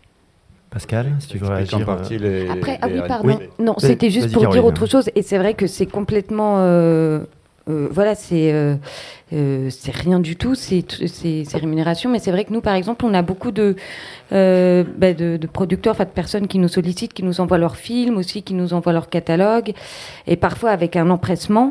Et c'est vrai que peut-être, là où il y a des, des atouts à bah déjà cette plateforme elle n'est pas programmée via un, via un catalogue comme je le disais, mais via le travail de programmatrices et programmateurs indépendants qui sont pour certains euh, programmatrices ou programmateurs, euh, pour d'autres réalisatrices, réalisateurs, euh, enseignants, critiques. voilà, il y, a un petit peu les différents métiers du, champ du, cinéma qui, sont représentés. Et donc, le truc, c'est que ces programmatrices et programmateurs, ils peuvent faire remonter des films pour certains très anciens. Donc l'intérêt quand même aussi de Tank, c'est qu'il n'y a pas de date de péremption. C'est-à-dire qu'en fait, il y a des films qui peuvent qui peuvent arriver un an après avoir été terminé ou quelques mois, là où, même si on est tenu à la chronologie des médias, donc les films qui sortent en salle, on attend 36 euh, mois avant nous de, pouvoir euh, les accueillir. Mais, euh, mais voilà, que, comme on a des films qui peuvent arriver 5 ou 10 ans ou, ou, 20 ans après. Donc il y a, je trouve que ça, c'est quand même quelque chose d'intéressant. Et en plus, avec l'ouverture et l'augmentation du, catalogue en VOD, on dit que ça déploie aussi comme ça une offre sur le long terme, ce qui fait que les œuvres aussi peuvent vivre et être accessibles plus longtemps. Alors, dans pour l'action de la vie des œuvres, effectivement, la, question de l'exploitation m'intéressait aussi pour ça. Mais, mais on va rester quand même dans cette relation euh, producteur-auteur et on, et on conclura sur effectivement sur l'avenir, sur les sur les, les, fenêtres de voilà, de enfin sur les voies de, de apprendre pour l'avenir et, euh, et, comment chacun l'envisage. Mais euh, Pascal, du coup, je te laisse bah, réagir à, après, sur cette relation-là. C'est vrai que sur la relation auteur-producteur, c'est vrai que nous, en tant que petite chaîne locale, on, a peut-être, on a des, auteurs parfois, et je sais plus qui a dit tout à l'heure, qui ne savent même pas qui sont des, auteurs, euh, qui viennent nous voir avec un projet, parce que je pense qu'il y a une question de d'accessibilité, se dire bon, je, suis d'ici, je connais ma chaîne locale, j'ai un projet, euh, je vais aller les voir. Donc c'est vrai que nous, on a aussi bien des gens qui, qui nous sollicitent euh, avec des projets et qui, et, c'est souvent des premiers films qui ne parfois se sont auteurs sans savoir qui sont, enfin qui sont réalisateurs sans savoir qui sont les auteurs. Enfin, c'est voilà où on essaye nous de faire la pédagogie qu'on peut. c'est vrai qu'on heureusement on travaille bien avec avec pas mal de producteurs et on peut orienter, discuter. mais c'est vrai que il y a le, je pense qu'il y, y, a aussi un lien peut-être à faire avec l'ASCAM. Alors nous, le seul lien qu'on a avec l'ASCAM, c'est que étant une petite chaîne locale, on rediffuse beaucoup les films. Donc euh, on, s'applique, enfin je m'applique à faire toutes les attestations de diffusion et à dire aux auteurs, mais si tu es à l'ASCAM, euh, voilà, il y a tout ce travail-là. Euh, et peut-être qu'il y a un lien peut-être à, retravailler entre, nous et l'ASCAM pour qu'on puisse bah, orienter des gens vers vous ou en tout cas qu'ils puissent avoir accès à ces formations-là ou à cette pédagogie-là Alors effectivement, puisque là, il y a beaucoup de professionnels, je crois, dites autour de vous, redites autour de vous qu'existe à l'ASCAM Brouillon d'un rêve qui n'est pas accessible aux adhérents de l'ASCAM, mais à tout, n'importe qui, un plombier, un étudiant, euh, qui a envie de faire un film peut euh, soumettre son projet à Brouillon d'un rêve. C'est pas seulement, euh, ça, peut aller jusqu'à 6000 euros, hein, Brouillon d'un rêve, c'est pas rien pour un, auteur, pour, engager un film. C'est aussi un soutien euh, de la communauté des auteurs. J'ai en exemple, je vais pas re-raconter cette histoire parce qu'un certain nombre d'entre vous l'ont déjà entendu, mais en tout cas, j'ai rencontré à l'USAS cet été une réalisatrice qui a fait un film magnifique, qui s'appelle d'ailleurs À la vie, et je, qui sort le 20 novembre euh, en salle, je vous le recommande, Haute Pépin, pour ne pas la nommer. Et elle était arrivée un petit peu au bout euh, d'une relation producteur-auteur, au bout d'une logique, c'est-à-dire que sa productrice considérait qu'il n'y avait pas de film. Et à avoir retourné les textes, l'écriture, etc., dans tous les sens, il n'y avait pas de film.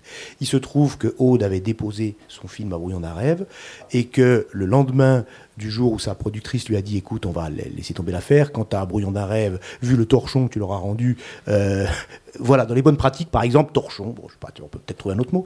Euh, bref, vu le torchon que tu leur as rendu, faut pas espérer. Et elle a reçu Brouillon d'un rêve, qui est un dispositif extrêmement sélectif. Je crois que c'est Victor qui parlait de la sélectivité des projets.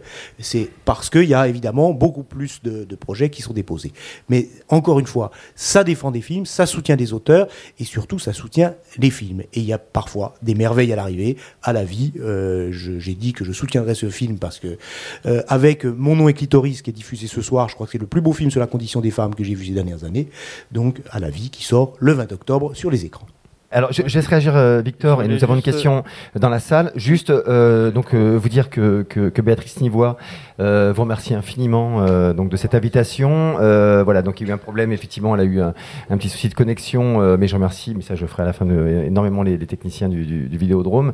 Mais en tout cas, voilà, donc elle, elle vous passe de nouveau son bonjour et, et vous remercie infiniment pour le, le temps que, que, que, nous avons partagé ensemble. Victor, et après une question dans la salle. Oui, moi je voulais juste, parce que je pense que c'est un peu quand même le sujet euh, de fond qui nous anime, c'est cette espèce de paradoxe qu'on vit. Euh, c'est-à-dire que d'un côté, on, a des opportunités comme chez Maritima ou avec Tank de faire des films libres.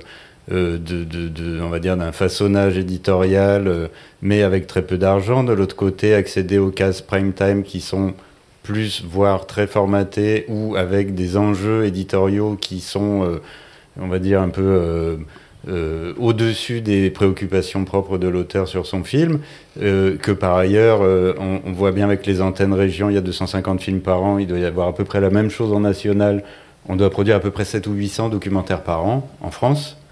Euh, pour avoir animé un forum de coproduction balkanique là cet été, euh, je peux vous dire qu'il y a d'autres pays où c'est pas du tout le cas. Donc euh, il y, y, a cette espèce de situation qui est un peu paradoxale. Quand j'ai vu l'étude de la SCAM sur la rémunération des auteurs j'ai été hyper surpris euh, de voir des gens qui ont été payés 2000 euros pour un 52 minutes sur une chaîne locale. Enfin, je, je, pense que le terme esclavage est même pas approprié.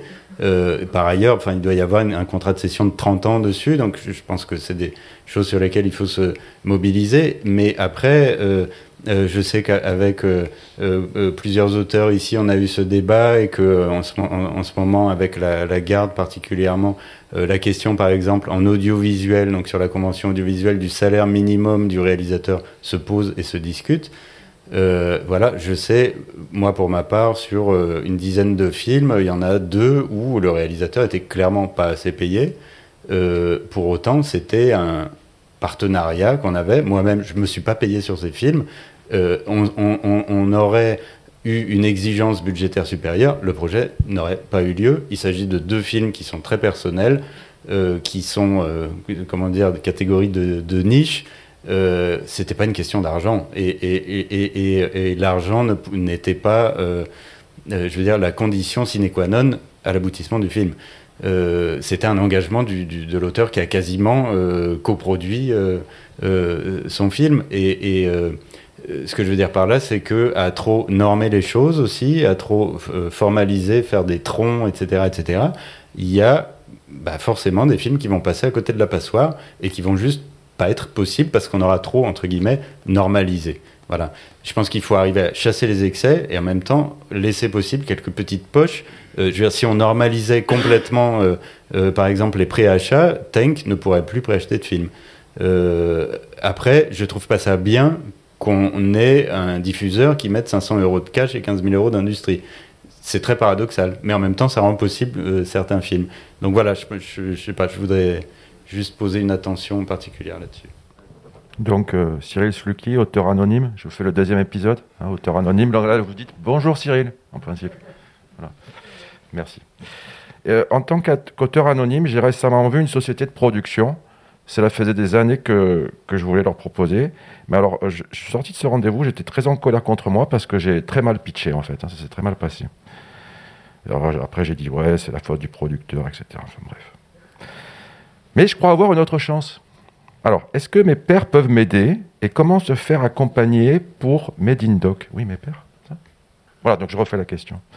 Comment se faire aider pour Made in Doc et se faire accompagner en tant qu'auteur euh, pour pas foirer un rendez-vous avec une société de production Donc, question effectivement de la. Alors, vous, vous, vous, vous voulez réagir? Je, je vais vous présenter. Bonjour, Gilles Pérez, adhérent de la SCAM depuis 30 ans et producteur à 13 Productions il y a un enjeu décisif et c'est pour ça que oui, la décentralisation de la SCAM est archi obligatoire. Ça fait 30 ans que je, vote à chaque assemblée générale en faisant un long texte que, que personne ne lit. C'est toi qui Oui, bah oui. Arrêtez avec cet immeuble dans le voilà dans, à Paris. Ne, ne déménagez pas pour de nouveaux immeubles. Arrêtez vos investissements et investissez en région. Pour répondre à Cyril, en fait, il faut effectivement se former. C'est un problème crucial à Marseille, il est très difficile pour des auteurs, des réalisateurs de se reformer, de continuer cette formation, cette formation sans cesse. Vous en avez besoin, on en a besoin aussi. Nous aussi en tant que prod. Euh, il existe des, formations comme Eurodoc, comme EAVE, etc. Et on les fait. On aimerait qu'un certain nombre de ces formations puissent aussi redescendre en région et permettre au plus grand nombre d'auteurs et de réalisateurs réel de pouvoir en bénéficier. Euh, mon cher Gilles, quand nous avons lancé l'idée de faire cette euh, charte tripartite, euh, la, première chose que nous a dit la, représentante, la représentante du SPI à l'époque, je ne sais pas si elle, est encore dans la négociation, Valérie Montmartin, c'était qu'ils allaient mettre en place une formation pour les auteurs, pour leur apprendre à, comprendre les budgets, éventuellement à comprendre les contrats. Ça faisait, ça fait trois ans. Voilà. Pardon. Non, non, mais alors, Valérie, et, et, euh, Valérie est toujours présente aux négociations. Elle n'a pas encore été épuisée par son réalisateur préféré. Mais donc. Et, Merci, de, et de formation non, non, pour mais les je auteurs, crois que Valérie inter... jamais mis en place. Gilles, Gilles, Gilles, Valérie est intervenue plusieurs fois à la demande de la SCAM, à la, à la SCAM, d'ailleurs, pour expliquer, alors c'est pas notre rôle hein, non plus, mais pour expliquer justement les, les, les questions de budget, de fabrication euh, d'un film. Alors, si tu m'autorises, Gilles, Cyril, euh, pardonnez-moi, mais. Eh bien, nous les avons fait, Gilles, 3. Pas 1, 3 avec Valérie Montmartin, représentante du SPI. Il se trouve que je bosse avec elle, on s'entend bien, effectivement. Et donc, euh, on a un peu fait des, webinaires, ça s'appelle. Je suis désolé, parfois les mots euh, nouveaux m'échappent un peu. Euh, et le dernier qu'on a fait, il y avait 350 personnes en ligne sur toute la durée, ça a duré 3 heures, je crois, toute la durée de cet atelier. Ce que je veux dire, Gilles, on peut, je, réponds à, ce procès en immobilier qui, moi, m'irrite un peu, mais bon.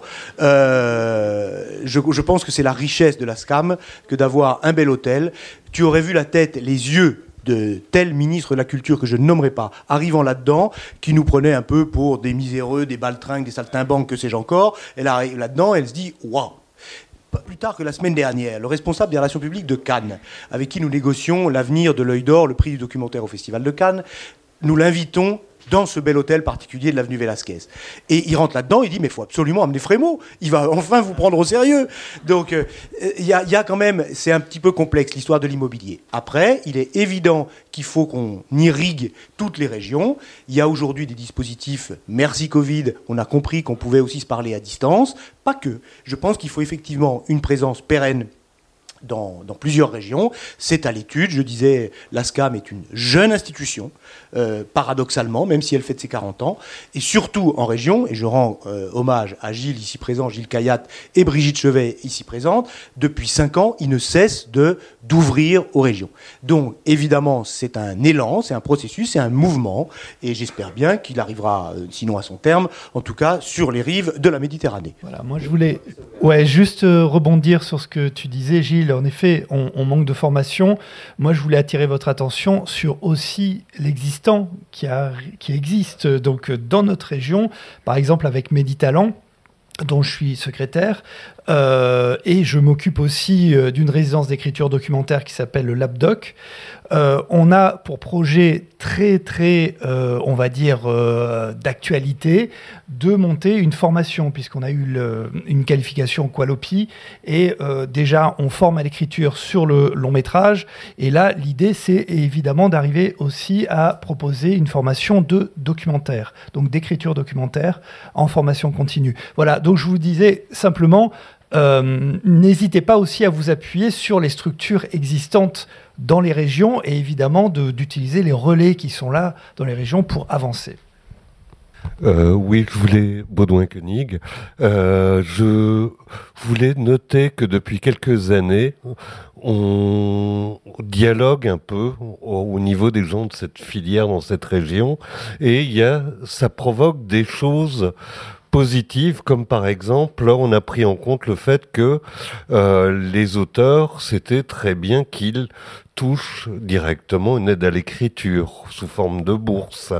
Et euh, actuellement, notre euh, revendication au niveau des auteurs d'ici, c'est une maison des auteurs pour une raison toute bête, c'est que on est tous très isolés, on a besoin d'un endroit où on puisse se retrouver, dialoguer, comme c'est le cas de manière régulière, discuter peut-être, avoir des, des, soutiens, des aides euh, juridiques par moment, des endroits où on peut euh, peut-être arbitrer des choses quand il y a des problèmes entre les différents partenaires et être un laboratoire d'idées.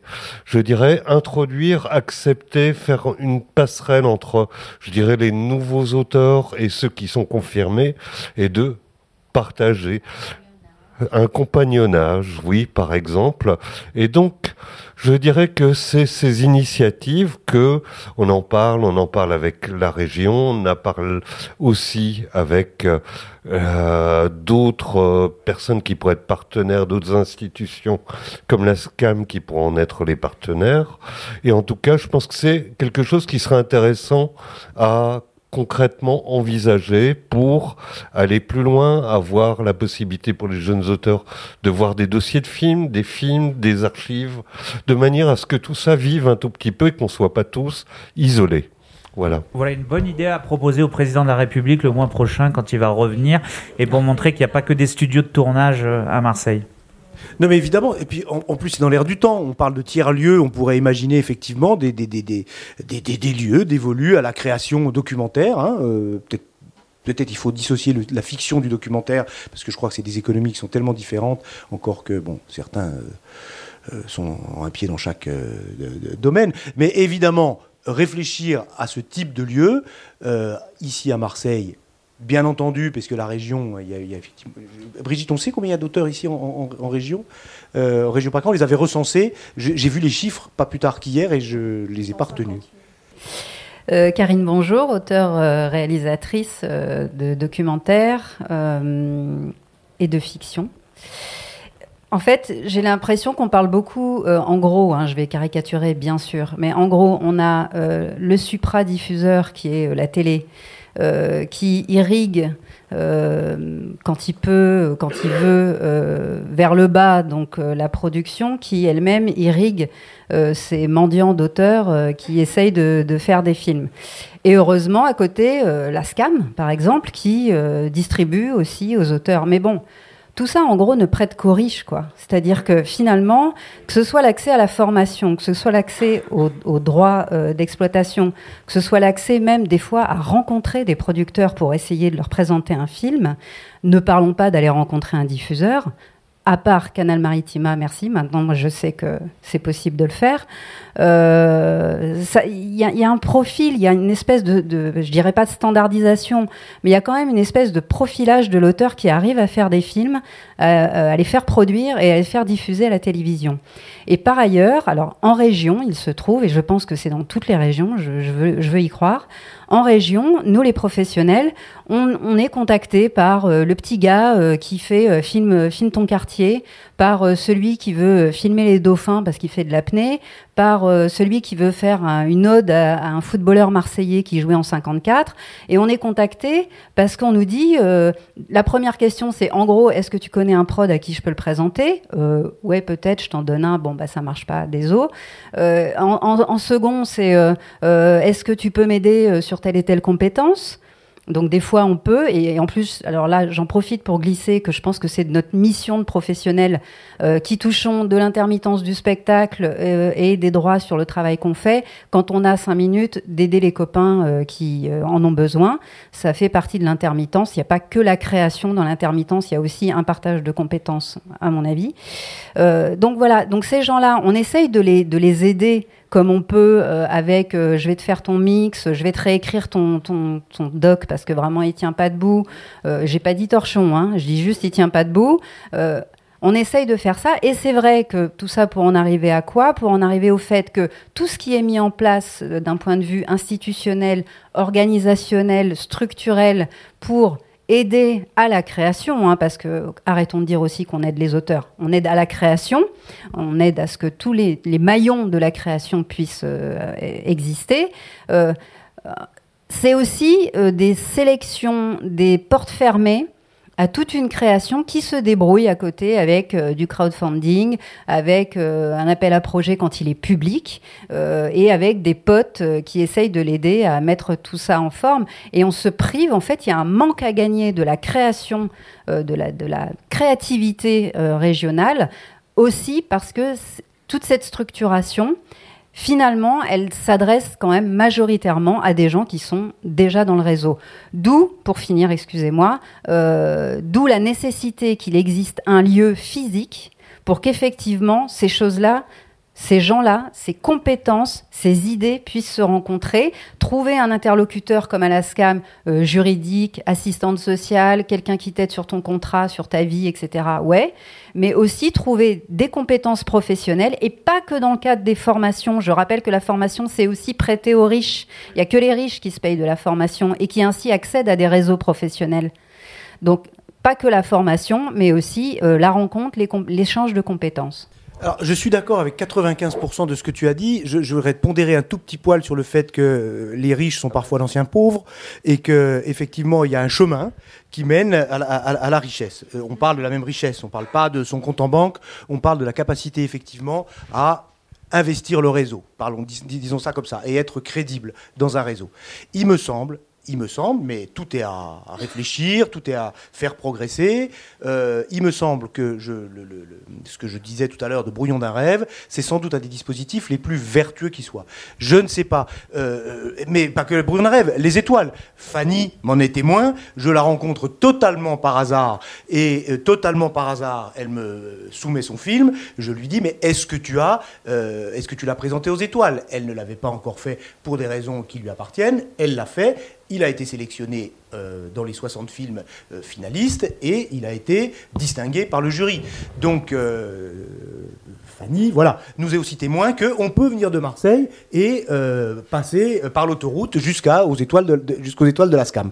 Cela dit, cela dit, vous avez, alors sur le tutorat, je ne sais pas comment tu appelles ça, le parrainage, qui est un devoir de chacun d'entre nous, j'y souscris, je le fais personnellement, et je souhaiterais qu'effectivement, dans les deux ans là qui s'ouvrent de, la, de, de, de ma entre guillemets, présidence CAM, je souhaite qu'effectivement, on définisse un petit peu des critères qui permettent à des jeunes auteurs éloignés des réseaux d'être euh, cornaqués. Euh, euh, comment dire Non, faut faire attention à ce qu'on dit parce que, ouais.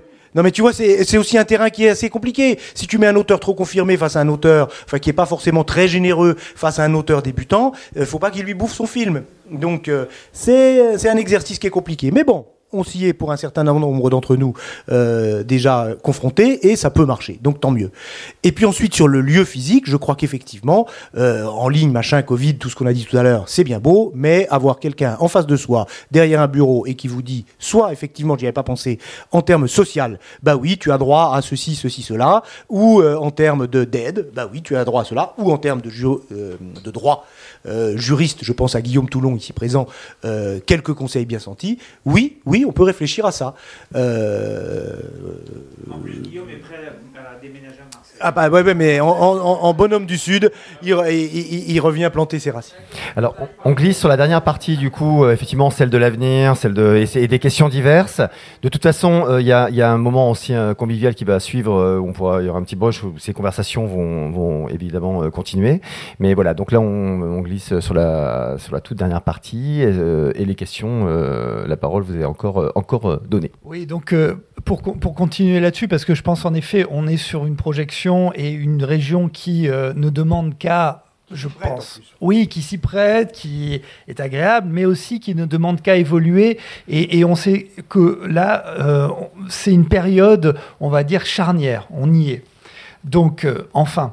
Donc, avançons de manière, je dirais, très constructive. Et c'est vrai que là, on ressent que les institutions locales sont prêtes à mettre en place des moyens pour aller dans ce sens-là. On en parlait hier au sujet donc d'une maison des auteurs qui serait peut-être initiée par la SCAM, c'est-à-dire, non, initiée dans le sens... Excuse-moi. Dans, votre idée qu'il n'y ait pas un centralisme trop appuyé, ça serait bien que ça vienne de, des collectivités locales, peut-être. Euh, je, je, dis ça, je dis ça à dessein, Rémi, c'est que je pense qu'il faut, à un moment donné, que dans cette conjonction des planètes qui est en train de se mettre en place, il y ait une, euh, on va dire, une impulsion. Voilà. Et que cette impulsion, elle sera suivie, mais peut-être que si elle vient justement de cette institution qui euh, représente les auteurs-réalisateurs, donc qui a une véritable légitimité à le faire, euh, et avec une volonté donc de délocaliser sur euh, une ville euh, qui, appartient à une région, une région euh, dynamique en, termes d'audiovisuel, et la deuxième ville de France, au passage, qui est donc, on va dire, un critère qui rentre évidemment en ligne de compte, on, est dans quelque chose voilà, où aujourd'hui manque le petit élément. Et ce petit élément, symboliquement, serait un élément, je pense, très fort si c'était la SCAM qui donnait cette impulsion. Je, sens une petite pression. Tu de dire qu'il faut que ça vienne de partout, mais signe le bail. Mais euh, bon, évidemment, l'ASCAM, elle fonctionne avec quoi? Avec l'argent des auteurs. Nous sommes redevables à tous les auteurs ceux de Marseille et ceux aussi d'ailleurs. Et, ça passe évidemment par une étude. Je pense que, alors, euh, faut se méfier parce que les études souvent ça finit au fond des tiroirs. Euh, mais si on a une vraie volonté commune d'avancer, je crois qu'il faut effectivement réfléchir et puis ensuite écrire noir sur blanc ce que l'on peut proposer au-delà de la volonté, du désir, euh, mais, qui est qui existe. Hein. Je crois que tu l'as mesuré. Effectivement, on en a parlé hier soir. Je crois que ce serait formidable qu'il y ait des antennes de la SCAM. Il y en a une en Belgique, il y en a une au Québec, il y en a une ou encore, aidez-moi euh, Guillaume, c'est tout. Merde, j'ai fait le tour. Et ben voilà, pourquoi pas Marseille en quatrième Question Benoît, euh, vous avez, c'est une question qui a été évoquée avec la municipalité ou avec, je, pense euh, au projet de la, avec la région, enfin voilà, avec les collectivités locales, c'est quelque chose qui a été évoqué. Je pense en l'occurrence à, la, ça n'a rien à voir, mais avec la, au prolongement de la cinémathèque qui se crée à Marseille, de la cinémathèque de Paris. Et est-ce que justement ça a été évoqué avec les collectivités locales? Oui, d'accord. Non, je, ne rajoute pas, mais c'est vrai qu'il y a cette possibilité-là, peut-être de complémentarité à un moment donné, dans un lieu qui va se créer, euh, d'avoir peut-être cette part qui soit destinée, en effet, au soutien, à l'accompagnement des auteurs euh, en région. Hein. et comme le soulignait aussi euh, Karine, en effet, je pense qu'il y a vraiment ce besoin euh, d'avoir un, comment dire, une structure, une structuration qui permette d'accueillir et de pouvoir euh, donner une effervescence et une force euh, aux auteurs dans cette région. oui, non, c'était juste pour dire que je trouve que cet alignement de planètes, c'est formidable. D'autant que moi, il y a quelques années, avec Gilles Kayat, ici présent, au conseil d'administration, on avait déjà défendu cette idée de décentraliser, c'est-à-dire que euh, au même titre que la SACEM a des bureaux en, région, euh, pourquoi? Voilà, euh, mais. Donc on, avait proposé à l'époque de s'appuyer sur l'INA d'ailleurs pour faire des, présences physiques en région. Après, voilà, si on saute le pas ici, c'est génial, mais il faut que ça suive quoi parce que là, ça va être, euh, ça va être un, saut euh, quantique pour la SCAM. Et euh, il, faut vraiment que du coup ça marche. Et donc, il faut peut-être y aller progressivement. Je sais pas. Enfin, je pense que ça va être l'objet de discussion. En, tout cas, pour ce qui est du compagnonnage, moi, je pense que c'est super important entre auteurs. Et un exemple tout bête, nous, en région Bretagne, euh, on a lié à l'aide à l'écriture euh, versée directement aux auteurs, la région propose systématiquement un tutorat entre auteurs plus expérimentés et jeunes auteurs. C'est-à-dire à partir du moment où l'aide à l'écriture est euh, accordée à un jeune auteur, une jeune autrice, il y a euh, un envoi de la liste des tuteurs euh, qui sont bénévoles, enfin pas bénévoles d'ailleurs parce qu'on est rémunéré pour les accompagner. Et donc l'auteur ou l'autrice qui a obtenu l'aide à l'écriture choisit son auteur ou son autrice référente par rapport au CV, par rapport au film, aux expériences. Et donc, il y a un compagnonnage d'écriture qui se crée. Euh, moi, je trouve ça super intéressant. Voilà. C'est, par exemple, des choses qu'on peut mettre, euh, qu'on peut partager entre régions, en plus, euh, sur ces, ces, pratiques-là. voilà, pardon, Gilles, à toi. Non, bah, juste pour appuyer ce que dit, ce que, ce que dit Brigitte et, et ce que vient de dire Rémi, je pense qu'il y a il y a besoin d'un accès à une expertise de l'ASCAM en ce qui concerne euh, euh, la gestion de ce type d'institution comme une maison des auteurs, c'est-à-dire comment organiser un colloque, organiser des ateliers, des ateliers juridiques, des ateliers de création, des ateliers de formation en tout, en tout genre. Ça, c'est vrai que à la SCAM, on sait faire. C'est notre, euh, c'est notre quotidien d'une certaine manière. Euh, mais mais une, la réussite d'une telle euh, institution ne, ne, peut passer que par, euh, je dirais, la réunion et la fédération de tous les acteurs et pas uniquement de la SCAM qui serait finalement moteur. Je crois que la région doit être impliquée, la ville doit être impliquée, les associations d'auteurs euh, locales doivent être impliquées. Euh, c'est vraiment, ça doit être vraiment une véritable, euh, comment dire, alignement de planète entre entre tous les acteurs locaux.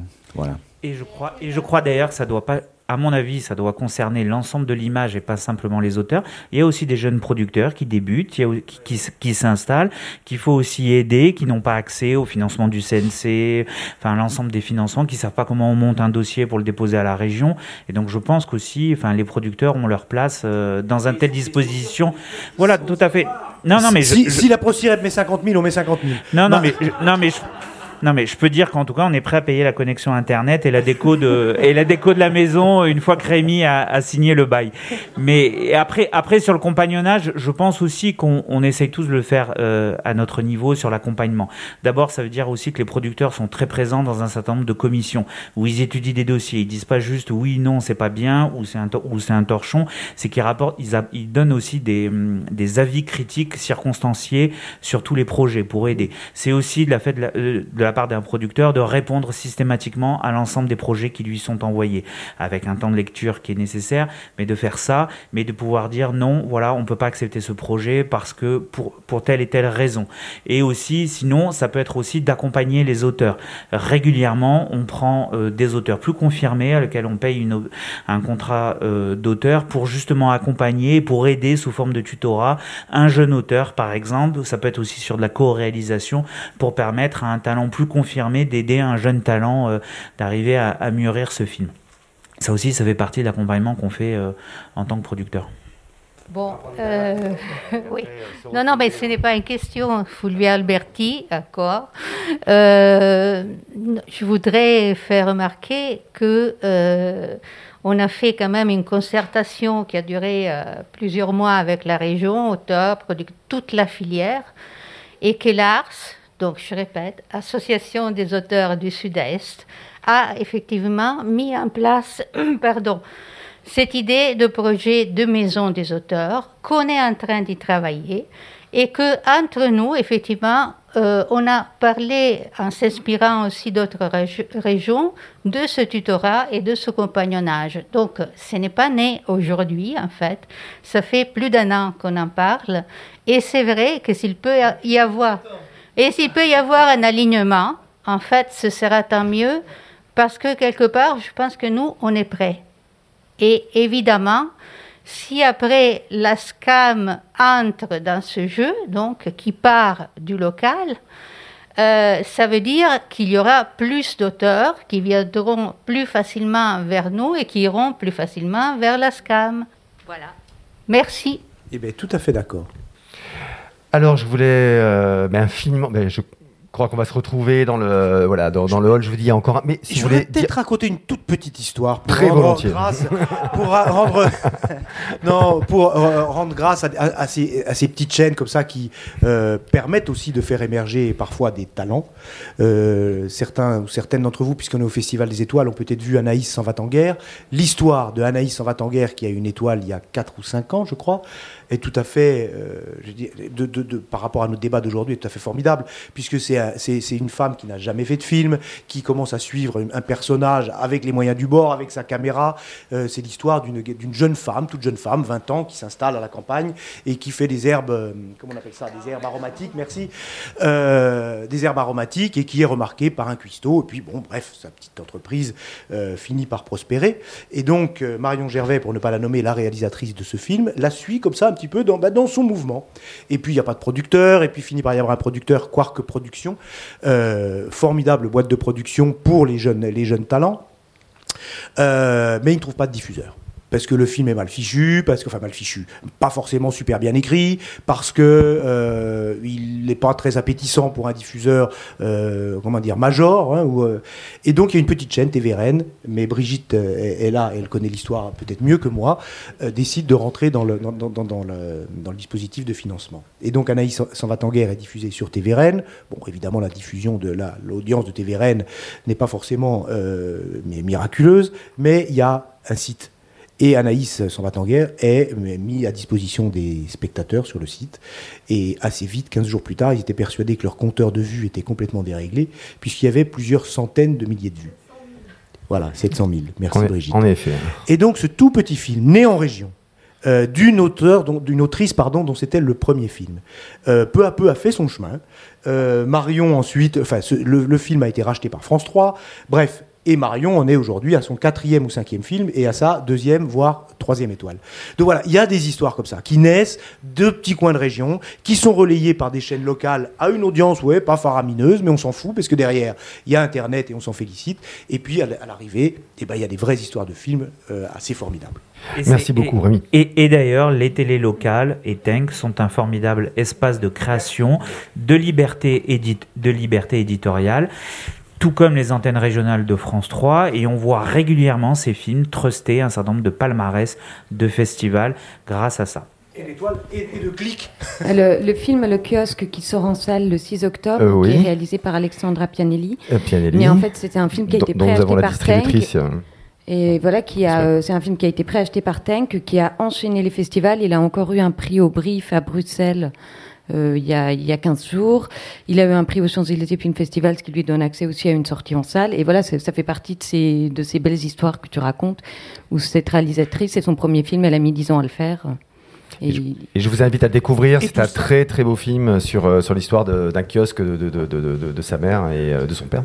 Et tout ça étaye nos métiers. C'est-à-dire qu'effectivement, quand on conjugue nos forces, on se rend compte que, ben oui, on finit par pouvoir imposer notre chance, comme dit l'autre, non? Euh, Bref, je voudrais pas écorcher René Char, mais je crois qu'on s'est tous compris.